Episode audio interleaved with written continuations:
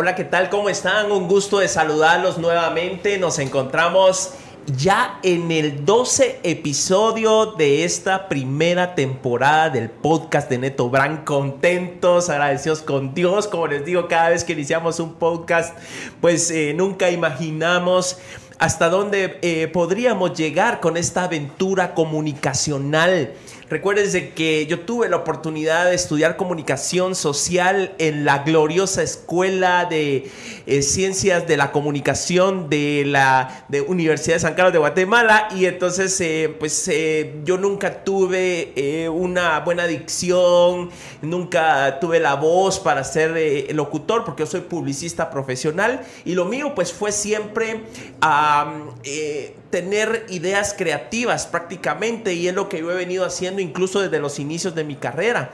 Eh, nunca he sido diseñador, pero sí eh, he tenido la oportunidad de que a, través de mi proceso creativo hemos podido plasmar en papel, en video, en fotografía, todo lo que eh, esta mente ha ido poco a poco pues llevando a cabo, ¿verdad? Pero tener eh, la oportunidad de poder dirigir eh, un, una, un chance eh, como este, de platicar, de dialogar, de hablar con personajes tan importantes para Guatemala, pues nunca se me había dado, a pesar de que lo habíamos estudiado, pero porque nunca tuve, pues podríamos decir, la dicción, el tono de voz, eh, nunca fui elegante para hablar, siempre fui a rajatabla. Y pues usted sabe que para poder estar en los medios de comunicación pues eso no ayuda mucho, pero gracias a la magia del internet, gracias a lo que hoy las redes sociales y todas las plataformas están haciendo, pues uno puede llevar a cabo este tipo de sueños, de emprendimientos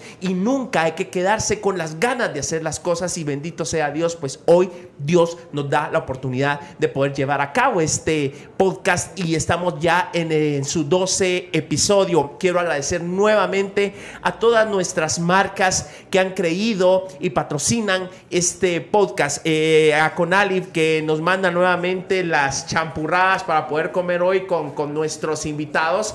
Usted puede comprar estas eh, champurradas de pan dulce eh, Conalif en cualquiera de las tiendas de conveniencia o supermercados. Igual ellos también nos enviaron pues estos bolovanes para poder comer aquí con nuestros invitados invitados el día de hoy. Y también la Magdalena que, que, nos mandaron que la vamos a cortar en, un ratito. Y pues agradecer también el arreglo floral nuevamente que nos envía eh, a Flower Box que eh, siempre están atentos a poder em, eh, darle este toque eh, tan bonito de las flores a un programa como el nuestro. Así que gracias también a eh, Flower eh, um, Box por darnos la oportunidad de enviarnos siempre este arreglo floral. Y también a nuestro compañero y amigo, el gran Jan Márquez.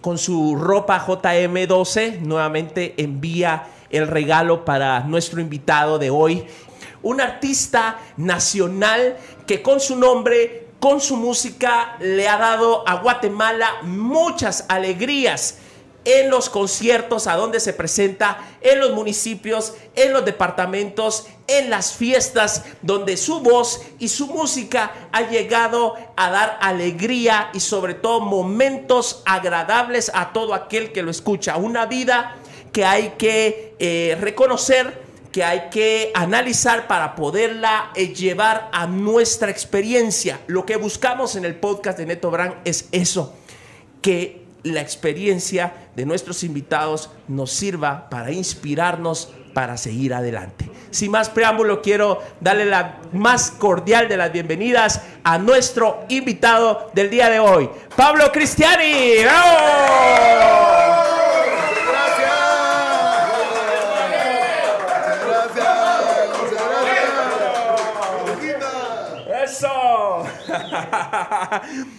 Qué Pablo, qué gusto tenerte acá vos, qué, qué alegre, mi hermano. Gracias. Eh, de verdad, de, de, que hayas aceptado eh, poder Mire cómo estar me acá con rojo. nosotros. ¡Oh, Mire cómo me tiene rojo.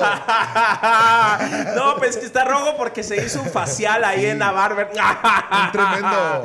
Un tremendo, como dice, como, como dice mi amigo, te fuiste a hacer el grooming. no, está, está buenísimo. Realmente el concepto esto de, las de las barberías, ¿va? Porque las señoras tenían sus salones y es una cosa muy social para ellas.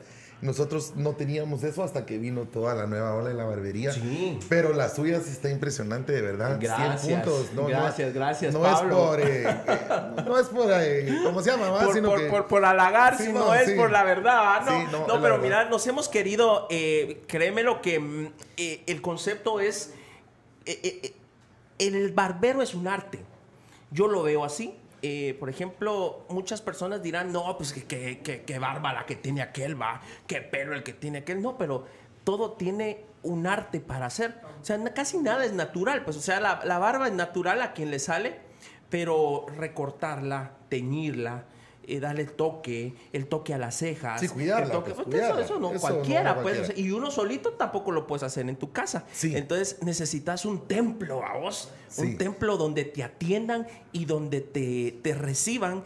Y, pues bueno, eso que hicimos y bendito sea Dios, ya vamos para tres meses, fíjate, con la barber y, y contentos porque ya estoy llegando a mi a mi punto de equilibrio, o sea, en el, en el que yo te puedo decir, bendito sea Dios, ya no estoy poniendo dinero para, para pagar sueldos, ya se mantiene, ya se mantiene, fíjate vos, es una bendición de Dios. Felicitaciones. Gracias, mi hermano, y gracias por aceptar no, estar con nosotros. Como yo decía, a un inicio de este programa, pues lo que queremos es em, dar a conocer la historia de tu persona, de tu esfuerzo, de tu arte y que a través de esto podamos inspirar a las futuras generaciones. Hoy más que nunca que necesitamos ejemplos para que Guatemala salga adelante y que, y que podemos salir adelante solo esforzándonos con constancia y yo sé que tu historia es así y por eso eh, desde hace algunos días tuvimos la, la, oportunidad de empezar a, hacer los contactos y los acercamientos y yo te agradezco de verdad que hayas aceptado poder venir hoy con nosotros. Gracias, gracias Neto por,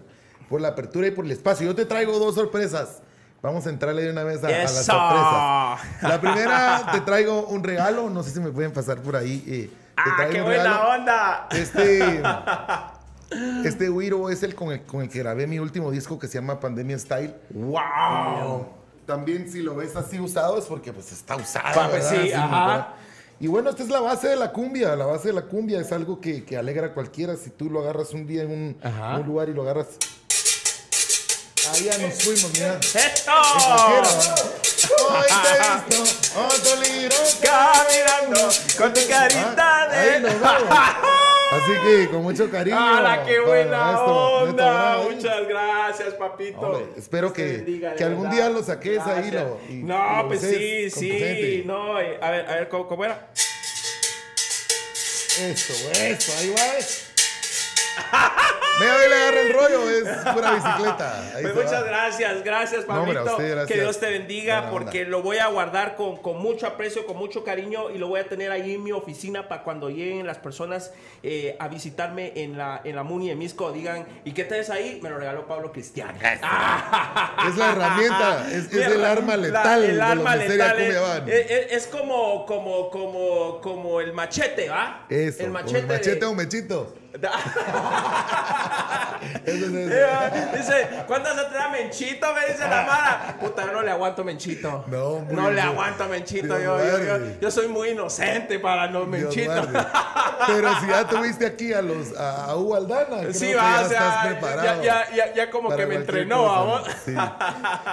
¿Y cuál es la otra sorpresa, mi La otra sorpresa es que normalmente también. Eh, y, bueno, a mí me da también mucho honor eh, saber de que el trabajo que he hecho, pues también no lo he hecho solo, sino que he tenido un montón de gente que, que me ha aportado para poder llegar a, tener eh, temas como el chicharrón con pelos y como no se cabe el amor. Así que, eh, pues me traje a Mr. Fer para que también ¡Bravo! platique con nosotros. ¡Mr. Fer! Yeah, yeah. te bendiga, mi hermano. Gracias, por favor.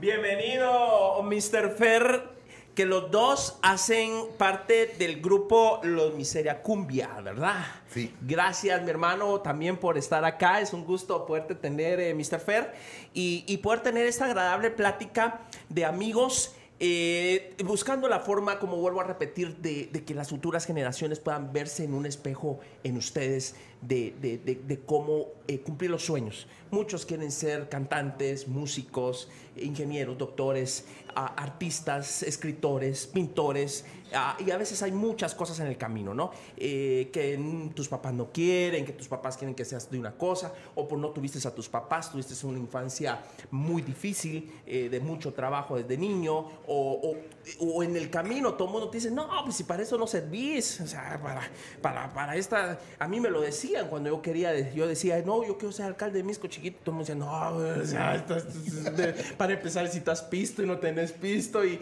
en Misco así era, ahí solo con dinero podía ser alcalde, entonces, eh, pero, pero el poder uno con su esfuerzo puede salir uno adelante. Yo estoy seguro que ustedes lo han logrado. ¿Cómo inicia? Hablemos de, de, de, de los orígenes de la niñez de ustedes dos. ¿Cómo, cómo los músicos, en este caso Pablo y Mr. Fer, inician. ¿Vos, ¿Vos naciste acá en la ciudad de Guatemala? Sí, sí, sí, no sos de la provincia. No, no, no. ¿Tus papás son de la papás, provincia? sí, mi ¿De dónde son tus son de papás? Reu.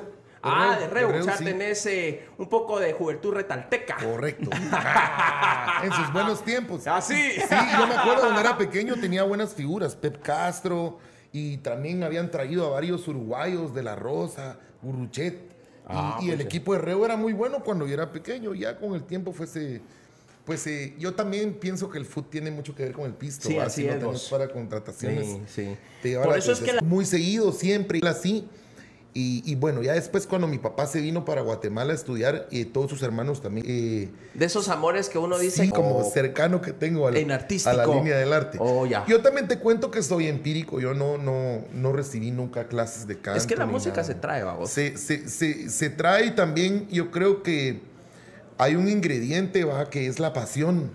Si, si cantas con pasión, yo creo que hasta convences a la gente y, y le haces pensar que, que de repente tuviste algún fundamento de estudio, alguna base de estudio de, de la música. Claro. Pero yo sí no, siempre, siempre empírico.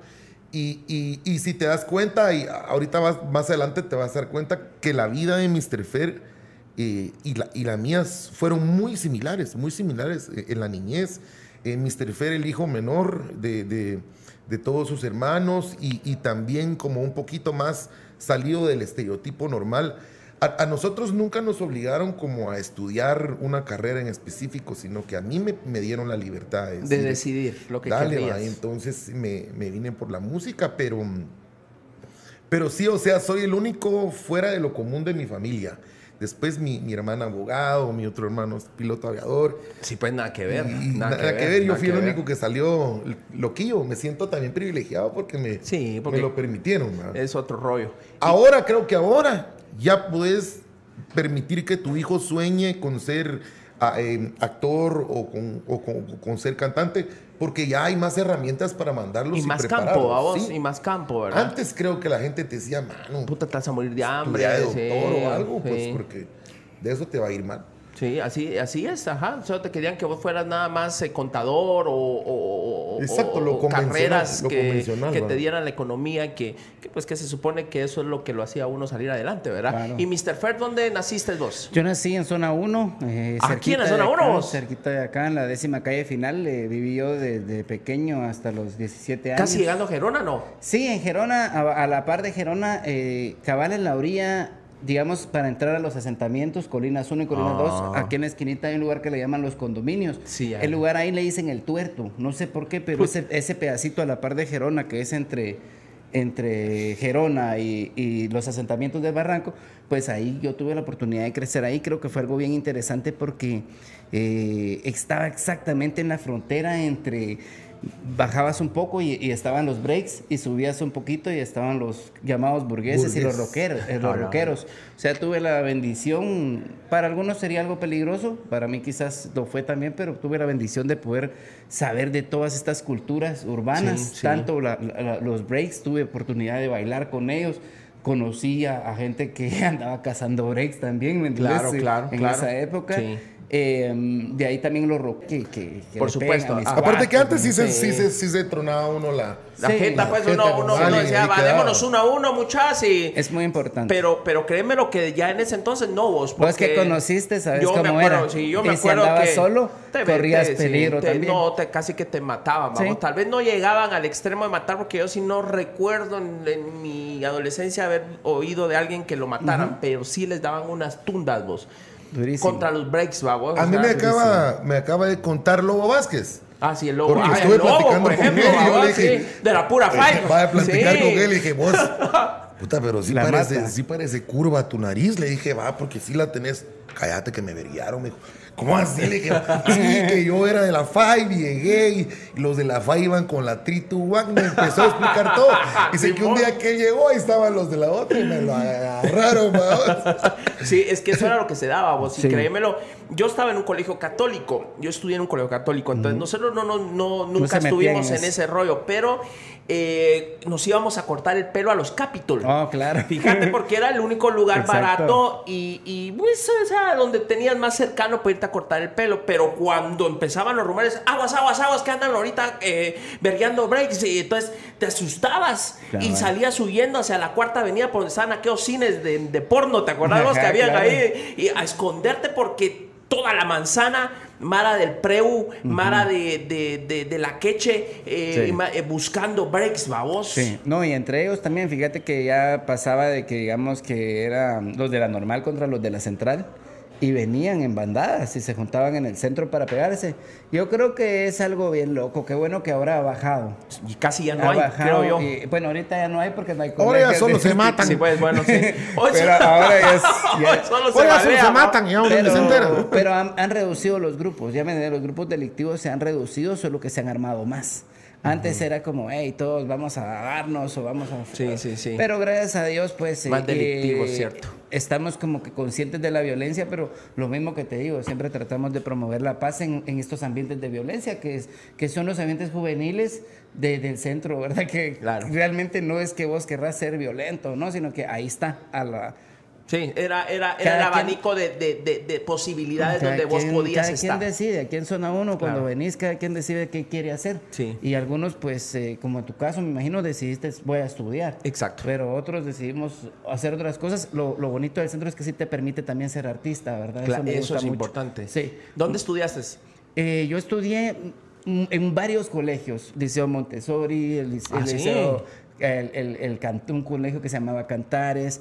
Ya de ahí me gradué en un colegio que se llamaba em, Instituto Rafael Andívar, también en zona 1, pero ya me gradué por madurez porque pues yo A la parte sí- del Wimbridge. Ajá, aquí, a la aquí- parcita del aquí en Wimbridge. octava. Exacto, ahí me gradué, como te digo, por madurez. Retomé mis estudios bastante tiempo después porque eh, dejé de estudiar, la verdad. Ya. Pensé que, que el sistema educativo era muy, muy malo, pensé. Yo me, me dedicaba a leer, ¿verdad? Sí. Entonces de repente tenía una maestra en primero, cuando llegué a primero básico fue difícil porque todo mi, mi primaria era un alumno muy inteligente, decían, este, me afamaban mucho, pues. Pero cuando llegué a primero básico, eh, me enloqué un poco entre la calle y la vagancia Sí. y el, el ingenio. Y entonces veía a mis maestros y los veía, decía, pero esta ni siquiera sabe lo que está hablando. Entonces, por yo, momentos yo me sé paraba. más. Me paraba y le decía, mire, pero usted está hablando esto. Entonces perdí el primero básico y ya no quise estudiar y dije, bueno, ah, vamos a ser artistas y... Y ahí Ahí te metiste al rollo. ¿Y vos, vos- vos- vos, Pablo? Yo siempre muy ordenadito en el el Ah, colegio. sí. Sí, lo único que sí. ¿Dónde de- estudiaste vos? Estudié toda mi primaria en el Monte Carmelo. Ah, en, no en me digas. 11, sí, ahí. Y cuando Ah, yo estaba era- ahí. Este era burgués, vos. Este ajá, era ajá, burgués. es Este era yo burgués. andaba cazando. Era, andaba cazando. No, no. No, a mí también me veriaron una vez, va, en una maquila que había cerca de la casa. No me Por olvido. no me olvido. No, solo por, ma- por maldad me pegaron unos ¿verdad? cachimazos, sí, porque yo nací y siempre viví en Mutatlán 2 y, hab- y había un McDonald's. El primer McDonald's que pusieron está ahí al pie de mi casa. Y un día venía ahí, sí venían unos de una maquila y, y, y cabal, uno, vaya, te toca, le dijeron. Y un, un chiquitillo se me fue a la par. Me pegó un mi pijazo aquí en la oreja, me acuerdo yo que me quedé. Y después otro me hizo así, yo salí corriendo. Se rieron, pero sí fue, sí quedó en mi mente. Dije, ala, estos va también. Y ahí miraba yo a mi hermano eh, pelearse ahí con, con, con otros. A él sí le gustaba esa onda. Un día llegó con un casco de, de béisbol y se lo quité a un pisado. Todo malado. ¿va? Sí, yo, pues, Era de los que pijeaban, no era de los, Sí. de los pijeados. Yo Pero era de los pijeados, yo, yo siempre, y si no, que lo diga quiebres, ¿va? O sea, Así mismo. Ah. Pero yo siempre fui pijeado, pues, o sea, eh, tenía la mala suerte de caer mal, ¿va? vos? O sea, por alguna razón, eh, y, y lo que vos decías, ibas en la calle bien uniformado, bien, y te, te había siempre en la esquina alguien, ah, no, ese burguesito pesado, que no sé qué, porque en el colegio te hacían, ni siquiera te dejaban quitarte el suéter, en el San Pablo, tu suéter. Siempre el pin del colegio puesto aquí, Sí, sí. el monograma, tus zapatos bien lustrados, bien tirado, vamos, o sea, bien tirado. No era un colegio de dinero, pero era un colegio muy disciplinado. Cuando yo iba a Misco, eh, ponerle de regreso, eh, siempre había en una esquina un grupo de chavos, babos, y yo tenía que pasar por huevo ahí, babos, y me chingaba. Hasta, hasta que un día yo dije, puta muchacho, mira, y, va, démoslo, pues, démoslo, pues, y me vergué. pero, ¿Qué te voy a decir, pero te voy a decir algo, ya no me chingaron después de eso, va, porque dijeron, va, huevo, pisado, Sí, va, me sí, cayó esto, pija, pero ya sí. no. Pero se defiende. Se, defiende, va, o sea, algo como lo que te pasó a vos. A mí me pasó igual, igual. Más o menos parecido. Igual, igual, y los básicos. En, en- en los básicos yo entré al colegio Don Bosco. ¡Ah, no, güey! ¿Ya viste Sí, que es burgués?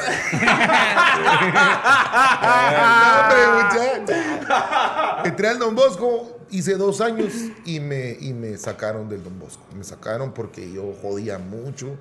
Y el Don Bosco tiene un sistema Sí, de que en primero son cinco, son cinco secciones. Secciones de primero en, básico. en segundo cambia a cuatro. Y después de tercero en adelante ya se va en tres y dos secciones. O sea que sí es un van filtro limpiando, ajá, es cierto. Eh, aparte que el me- examen de admisión es, es grueso. Entran, eh, van sí. mil a examinarse y quedan solo 200, Sí, ¿va vos? sí. Pues mira, yo, yo, yo le carrera? entré bien a eso y, y- y después, bueno, cuando me sacaron de Don Bosco, me fui para un colegio cerca de mi colonia que ya no existe, se llamaba San Francis y de ahí me gradué. Es Eh, eh, ¿cu- ¿Qué colonia vos? Utatlán 2. Ah, 2. ok, ok, Sí, ok. Ahí, 2 ca- ahí. muy cerquita de Misco ya. Sí, vos, sí, ya que- en el límite, Casi en el que eras vecino de Misco. Sí, sí, sí, sí. Sí, pues. Ahora, después, ya en mi juventud, me metí a, a estudiar a la San Carlos como tres carreras y naranjas, mucha. Yo trataba, me metí a arquitectura, me metí a ingeniería, a todo, mano, pero la San Carlos sí es yuca. Ah, yuca, yuca. Ahí gana el que estudia. Así es. El que no, no. Entonces, eh, precisamente en ese mismo momento, ahí en la San Carlos, conocí a, a- Patricia, que fue mi primera esposa. Con ella ahí nos, nos hicimos clic y a los 21 años, mano, me hice papá. Wow. De un solo, Sí, pues. de un solo. Eh, eh, no tuve tiempo de nada, no tuve tiempo de nada. De una vez, papá a los 21 años. Sí, pues. Eh, yo soy licenciado en administración de empresas, pero me gradué hace dos años, Claro. a los 43. La puta está bien. Pues está sí, bien. porque nunca se movió de ahí la U, entonces uno puede tener paciencia, esta mierda no se está moviendo. Sí, así es. sí, Entonces, yo también pienso, güey, yo porque más a suave, los que nos ha tocado duro, eh, no, no es como cuando solo estudias, va vos, pues tenés que sacar tu, tu carrera, pero cuando vos trabajas y estudias, tienes que darle con paciencia, Sí, sí, con sí. paciencia, porque por más cuando nuestros chances son difíciles, Sí. va vos.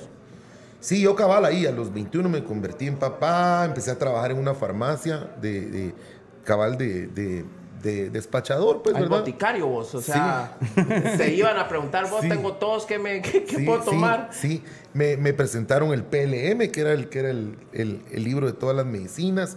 Y mano, ahora te lo juro que mi mamá me llama, papito, fíjate que me siento mal, toma tal cosa, le digo. O sea que todo, todo al final en la vida sirve. sí, sirve, todo sirve. Yo sí. sé re bien lo que es un ibuprofeno, una acetamina, toda esta onda la tengo podrida.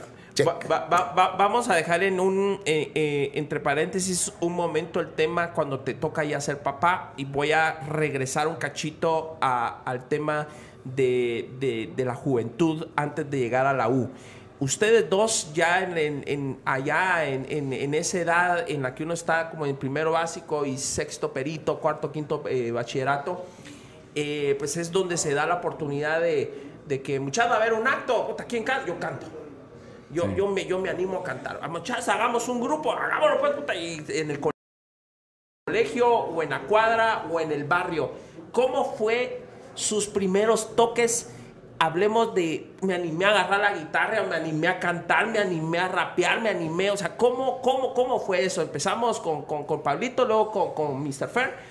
Pues yo también tuve eh, la fortuna, vamos, de que mm, un día se apareció un, familiar de Reu y, se llama Juan, él se llama Juan, es un, es un mi primo que quiero mucho. Él llegó a la casa y llegó con una guitarra. Se acababa de morir su papá. Y me llegó a decir, es que le vengo a dejar esto a tu papá porque mi papá dice que quiere que tu papá la tenga, La guitarra. la guitarra. Quiero ver, dije yo. Y la agarré y no la solté. ¿Qué edad tenía? Aquí eh, tenía yo 12 años. Ok. 12 años. Aquí la traje. Ya la, Ah, mandé, ok. ya la mandé a retocar, por eso no se ve como una guitarra vieja, porque le mandé a hacer un, Su- un tratamiento especial. Pero es la guitarra que me cayó a mí en las manos. Y ahí tenía un mi cuate que se llama Renato, que, que también tocó con nosotros en Miseria. Es el autor de la cumbia del Suricato. Y le dije a Renatío, vos me regalaron esto. Y él me enseñó las siete notas, cómo era la forma más fácil de hacerlas. Y ahí... El do, el sol, el re. Cabal. Las facilitas. Ajá. No así entendidos, ¿verdad? Sí, Porque sí, ajá, las facilitas sí, así en forma... Y con eso la logré menor. empezar. El- la, menor. Con eso menor. empezaste. Con eso empecé. Y de hecho, hoy te vas a dar cuenta, mi, mi música, las canciones que, que yo he creado, son canciones de dos o cuatro notas. Y son de esas, facilitas. El círculo, el círculo, Es sí. Circulitos bien fáciles. Ajá. Pero mm, Pero con, Con mucho amor, con mucho amor, es- esa es- esa es la palabra, Que, que eso es lo que se necesita para, para poder crear, ¿va? Ese el o sea, ingrediente. meterle el corazón, ¿va? ese es el ingrediente central para todo. Para... Y, y- y con Renato que te ibas a tocar allá en la banqueta o, o qué onda, o ya en el colegio ya te dijeron, Yo- chance, hay un concurso, yo- ¿qué onda? Yo le entro, ¿qué Yo le dije a? Renato, venite a mi casa a almorzar unos días. y Porfa, te pasen ahí su me- cervecita. Y me enseñas. Gracias. a Pablito. Es que siempre es muy importante la hidratación, man, muchachos. por favor, No porque si, no, que si no la, la piel, la piel, ustedes saben que aquí en la barber Sí. cuidamos la piel, entonces para la piel es importante. Eh, ¿No querés vos eh, algo? Sí, ok, bien, yo quiero otro cafecito. Fer no, favor, no toma. No toma. No toma. toma, no toma. Increíble, va. Increíble. Y Sí, cuando ha a- tomado, le ha a- ido mal. Le ha ido terrible, va. Yo, yo lo he visto, va, porque como no tiene. Eh, sí, ahí nos pasó una anécdota, ahí te la vamos a contar. Que vino un cuate de los Estados Unidos y fuimos a comer y compró un agua. El Fer le dio un chupón al agua y después fuimos a tocar. COVID, el cuate positivo. Puta, ya Y que era así, vamos con cara pálida. Hay que tomar, dijo, y agarró whisky, empezó a tomar, vamos, y ya después Puro. terminamos de tocar, yo me fui. Y ahí me llamaron, vos, Fer, aquí está en el sótano, está vomitando, vos, le digo, ay, que saque todo el COVID. Estaba matando el COVID con alcohol, con whisky. Que pero se mata él, vamos. Entonces, ¿cómo, ¿qué onda? ¿Cuándo, cómo, ¿Cómo fue tu primer... eh, Me, me cayó esa guitarra y a los 12 años empecé a tocar y empecé a tocar. Me acuerdo ¿En que salió casa? en mi casa. Renato me empezó a, a enseñar a cantar y me empezó a enseñar canciones eh, fáciles. Y ahí le agarré la onda y cuando yo sentí, eh, sí, sí te soy sincero, Neto, que eh, cuando yo iba al baño, me metía con la guitarra. Claro, Cuando claro, iba a comer exacto. y me sentaba y, y Ibas que- con tu guitarra. con la guitarra. Sí, todo sí, el tiempo sí, y todo el tiempo. Ibas a estudiar, llevar la guitarra ahí en la... La guitarra, sí, sí. Y ahí me imagino que al principio mal cantado, pero al final ya llegas como por, por lo menos a, a- a acompañarte, ¿va? La práctica hacia el maestro, ¿va vos? Exacto, O sea, e- e- eso es importante. Aquel que quiere algo tiene que vivir Tiene en que eso, ¿va esforzarse, vos? sí. Tiene que estar Sí, en eso como sí. un atleta, ¿no? Algo Sí. así solo que música. Sí, la la- la- yo, yo, yo sí, eh, con unos amigos un día también nos fuimos a dormir neto y empezamos a platicar qué quería hacer cada quien cuando era grande. Eso Ajá. fue ya un par de años después de eso. 14, 15. Y, y cuando a mí me tocó hablar, yo dije, yo quiero ser cantante, yo quiero cantarle a la gente, quiero que, que- que mis canciones sean famosas, dije, y, y eso quiero. Mientras que los demás decían, yo igual que mi papá abogado, yo igual que... Yo siempre la tuve clara que yo quería eso y sabía que tenía que esforzarme porque también no es una cuestión solo de, de querer, sino que también lo tenés que aprender a hacer. Entonces, me, me- me- esforcé por, por, por lograrlo me, y me metí siempre al rollo. Estás ahí en medio de, la cosa del arte y, y- y- al final te, te, te paras quedando en él. Y ya a los 24 años ya teníamos nuestro primer grupo con, con otro, con otros dos locos ahí que me encontré en la vida, que, que uno de ellos es el actor de la película de Puro Mula, Así que dice, es Domingo Lemos. sí.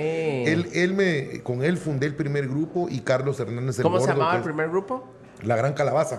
Ah, ok, Calabaza, ok, sí, ok, ok. sí. Puta, ahí también fuiste famoso vos. Pues tuvo una canción muy linda que se Sí. llamaba Botas Frías. Es diferente vivir entre la... Sí. Y también con la Gran Calabaza hicimos la primera cumbia que yo hice, que es la cumbia para bailar. Ajá. Y eso, mano, me quedó, me dejó marcado. Yo a Fer un día le dije, brother, yo estoy casado con la cumbia. No voy a Es tu, volver a... es tu Ese música. es, Es tu siento yo. Encontraste eso que, que, que era lo que todo artista Sí, busca. sí. Fíjate que hace poquito tuvimos aquí a, a Carlos Peña y él decía, hasta ahora, después de X cantidad de años, después de haber ganado el American Idol, que fue casi hace 15 años, eh, hasta ahora encontré lo que a mí me gusta y lo que yo creo que puede dar más de mí como artista, que es el Big Band, Sí. ¿verdad? Entonces, aquel está ahí. Es, era lo que puta, pero lo encontró, como él dice, 15 años después. Vos lo encontraste, gracias a Dios, al inicio de Sí, tu carrera. sí. La cumbia fue lo que te, te, te movió. Sí, y, y sin duda alguna también lo que me terminó a mí de, de- de convencer es que cuando aparece Mr. Fer eh, en, en mi vida, aunque suene así, aunque suene romántico, cuando aparece Mr. Fer en mi vida, Cuando doy, se cruza en tu camino, me doy cuenta que podíamos componer juntos vos. Y ese es como el, el- el- el- el nivel arriba. Claro, que claro, nomás claro. charranguear. Sí, sí. Porque yo, Ya. yo, Arjona y, Por supuesto, y- como y canciones de esto y todo, Sí. charrangueado, el norte de, de Andrade. Andrade. Pero cuando vos haces una canción y después empezás a cantar tu canción y aparece la primera persona y te dice Que de "Vos, huevo". esa canción está buena. Yo, yo fue, fue, no sé, va, como, como amor a primera vista, dije, no, no puede ser. Y, y ahí, ahí ya cambió mi vida, ahí ya cambió mi vida porque también eh, eh, la exigencia fue diferente, va. Vos ya cuando andas cantando, entonces ya no puedes andar cantándola, va, vos, sino que tienes que...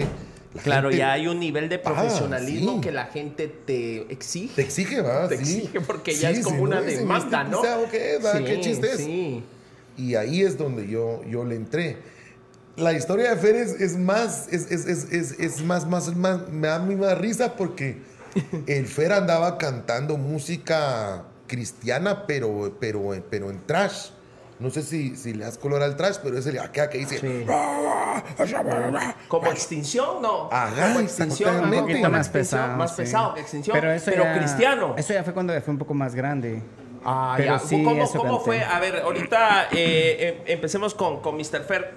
¿Cómo, estás, ¿Cómo empezó tu rollo en la música? Porque nos contaste de que, eh, eh, bueno, por un lado los burgueses, por un lado los break, eh, vos lograste encontrar un, un- un- un centro, un equilibrio, un nido en, en el, en el rap. Sí, sí. Eh, uh, ¿cómo, ¿Cómo fue tu- tu- tus inicios en la Eh, música? Bueno, yo tenía como 14 años y me juntaba con estos cuates que pues eh, querían vestir así flojos y verse muy cool, pero no querían pertenecer a ninguna organización delictiva. Entonces eh, yo dije, bueno, voy a empezar a hacer canciones, ¿verdad?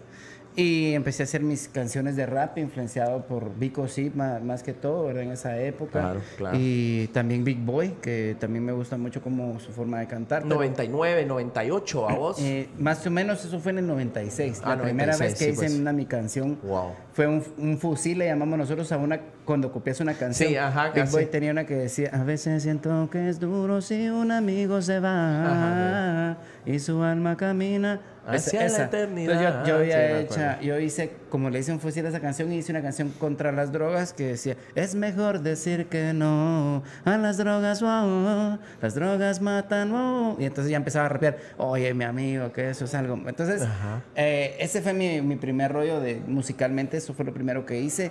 Nunca grabé la canción, nunca la grabé, porque después eh, varió todo, pues yo fui creciendo también y fui conociendo más el tema de las drogas y en esa época pues ya de un año para otro ya no fui antidrogas, digámoslo así. No sé Sí, si no, me voy a pro. Sino pro droga, ¿no? Y de ahí pues eh, empecé a seguir en el camino de, de- los amigos, bailar y todo, ir a fiestas. La Eh, primera vez la- eh, yo hacía breakdance, un estilo que le llamamos popping, que es diferente a la música disco. Sí. Eh, lo que vaya a la Lobo Sí, es sí, música sí, sí. disco, lo que es el popping es como Sí, tipo, me este tipo de movimientos Claro. que se pueden hacer aquí perfectamente. Sí. ¿Verdad? Ajá, entonces... Eh, Así conectamos varias Mi veces. primera Mire, vez- decía, mire, mire, mire, Mr. Fed. Y se pensaba, Mi primera vez que yo, que quise ser artista fue en una kermés del colegio belga que está aquí en la décima calle. Sí. Y en la kermés era desde sexto primaria. Pero nosotros ya teníamos como 14 años, pero pues eh, íbamos a esa kermés. Fuimos a esa kermés, las niñas hicieron una rueda y nosotros pasamos a bailar. Y yo me acuerdo que cuando yo pasé a bailar hice unos de mis movimientos así medio exóticos y las niñas se volvieron como locas, empezaron a, ah, bravo, ah, decían, wow. Puta, y del belga, pues, o yo sea, dije, nada que, exacto. nada que el Belén, Para, o sea, para nosotros, eh, nosotros éramos tal vez una categoría así un poco más underground y Ajá. estas niñas eran así como muy bonitas para Exacto, nosotros. muy- muy Y yo fresas, babos, sí. Wow, eh, esto es lo que yo quiero hacer de por vida. Quiero que la gente mire te lo que, reconozca tu arte. un, un trip mental de tal vez buscar aceptación, pero al ver que estas niñas que, que tal vez ni me hubieran hablado, ahora me aplaudían, puchica, Claro, dije claro. yo. Es una oportunidad de salida. No, claro, sí. O sea, Creo que la, la popularidad a todos nos gusta. y, todos, y- sí. y encontramos en algún momento donde pegás y vos decís, aquí me quedo, pues, Sí, ¿verdad? me gustó mucho eso, pero entonces pasé, digamos, del, del 96 al 2000 haciendo rap y con todo este rollo, yendo a las fiestas a bailar break y todo, pero ya en el 2000, a principios del 2000, a finales del 99, ya sentía yo una carga muy fea en todo lo que estaba sucediendo de la violencia en el área donde yo vivía, porque ya muchos amigos eh, que antes tal vez... eh, se co- convivían con nosotros, ahora ya eran pandilleros, ya eran mareros, entonces O ya los habían matado. o ya los habían matado, entonces ya era un estrés para mí. Entonces quise buscar un escape y fui a la iglesia cristiana. Y en la iglesia, en la, en la iglesia cristiana conocí un grupo de amigos que hacían música y me dijeron, vos tenés, vos sos- tenés talento, me dijeron, pero fíjate que nosotros tenemos un grupo, pero es de rock. Y te vamos a dar las letras y todo, necesitamos cantante, pero eso sí, mira, no tenés ni que rapear ni que cantar, tenés que gritar. Es wow, wow, bien gritado. Entonces yo dije, bueno, sí, lo puedo hacer. Y durante cinco años pertenecía a ese grupo, Damn Show se llamaba, y era de rock pesado, bien pesado, puros gritos y bulla. Pero lo que me gustaba es que el mensaje, de nuevo te digo, siempre he querido no estar en el, el rollo de la violencia, el mensaje era un mensaje positivo. O sea, estos muchachos trataban de llevar la, la palabra de Dios a través de esta música para gente bien, bien loca. Claro. O sea, realmente ya ibas vos a un bar, eh, te tocaba después abrirle a otros grupos de puro metal y otros que ya se pintaban la cara y cosas así. Y nosotros llegábamos con toda la buena vibra a decir, sí, podemos hacer música, no tomar, no fumar, no nos drogamos, creemos en Dios y hacemos este musicón. Qué y, bueno. y nos fue muy bien, la verdad. Tuvimos cinco años haciendo esto, tuvimos gira centroamericana, discos, playeras, stickers. Ah, sí. Y la verdad que yo, eh, si, pues, si lo ven a alguien o lo conocen, Sergio Lemos es el director, el que creó este grupo, la verdad, bien pilas, el chavo, bajista, y él hasta escribía las letras. Porque yo siempre he sido letrista, pero realmente eh, lo que quería expresar el grupo necesitaba cierta poesía exacta que él la tenía. Sí, pues. En el 2005 me salgo de- de- del rock porque yo siempre quise ser hip hop y ya en Claro. Guatemala había hip hop. Sí. Puchica, ya empecé, ¿verdad? Una, una gran historia. Participé primero en el 2007, hice mi primer disco de rap. De ahí, con el 2000 en el 2009, participé con un grupo que se llama Bacteria Sound System. No sé Sí, si lo escuchaste, sí, que ujú. la canción de la virula y eso. Sí, yo no tengo carro. Y en el 2011 Que tuve era una la- oportunidad en Guatemala que se estaba dando de, también del género, ¿verdad? Sí, sí, cabal, tuve la suerte o la bendición de Dios de caer en el hip hop cuando la gente le puso atención a ese Exacto, tipo de hip hop. Y de ahí venimos. Y cuando fue el boom de la cumbia, exactamente me encuentro con Pablo. Porque ¿Dónde se encuentran? En la antigua Guatemala hubo un, un- un Campamento. campamento. de músicos. Entonces invitaron a Bacterias un System y a la Gran Calabaza. yo, yo- ya, yo creo que no es bueno mencionar marcas nunca, pero yo sí quiero mencionar esta marca en específico porque fíjate que es una marca in- internacional, pero que le pone mucho, mucha atención al arte urbano. Y, y la licorera la agarró, que es Red Bull. Ah, Red ya. Bull hizo un campamento de músicos donde traían a otros músicos, al de Control Machete, Claro. y traían también a, a- a Camilo, que, que tiene el, el Instituto Mexicano del Sonido, que hacía cumbia, y ahí nos juntaron a varios. Yo, yo pienso que fue un- una cosa bien, importante. Algo que no, no, no se da allá, ¿verdad? O Nos sea, llevaron a la antigua como a las cinco propuestas musicales al Camino Real sin, con Sin gastos miserias. pagados, ¿no? Sin sin miserias. Coman, sí. duerman, pero, Dele, pero compartan, fiesta, sí. compartan. Y hagan música. Ahí era- se conocen ustedes dos. O sea, sí, porque dos mundos distintos. Ya vemos, vemos un, un- un- un Pablo Cristiani que vive en Utatlán, que estudió en el Monte Carmelo. A un eh, a Mr. Fer que, que estaba en el Gerona, en varios colegios, eh, a- en música trash, luego el hip hop. O sea, eh, dos mundos distintos. Sí, totalmente distintos. Se concentran gracias al- a que alguien tuvo la fabulosa idea de hacer un, un bootcamp ¿va? de, de- de- de músicos y, y- y y se conocen. Sí, sí. ¿Qué ocurre ahí? Ahí, ahí fíjate que ocurrió algo bien importante, Neto, que cuando nosotros salí, yo salí del, lugar y, bueno, yo iba en mi carrito y cuando salí estaba todo el grupo de Fer, que es la bacteria, en la esquina del hotel, eh, parados, ¿va? entonces yo paré, ¿qué onda? Les dije, estamos esperando un taxi, taxi. Para, para la capital, van, vénganse, les dije, subamos aquí aunque que sea apretado, si se subieron todos y pum, pum, pum. ¿Vos qué carro tenías? Un tiburón. Ah. Un tiburón chiquito, man, íbamos así. Y ahí se montaron todos. ¿eh? Ahí nos montamos todos y cuando salimos el Fer dijo, vos buena onda por llevarnos. Te voy a, te voy a cantar un tu freestyle, me dijo. Y empezó. en ese tiempo habían elecciones y, y estaba así como nos agarran aquí en Guate con las vallas, va, miles de vallas. Y empezó a Fer a cantar y a rapear de las elecciones y miraba ahí. Eh, Suger, me acuerdo yo, Gutiérrez estaba de candidato y empezó a rapear Fer y yo, puchica, vos", le dije, qué, qué bárbaro, le dije, y todo eso sale de tu mente. Sí, en el momento, me dijo. Me enteré que Fer había sido eh, eh, campeón de, de- de batallas de freestyle, había ido a Francia, había ido a México, y entonces yo dije, puchica, este chavo, qué pila, ¿verdad? Y le dije, vos hagamos una rola de cabal.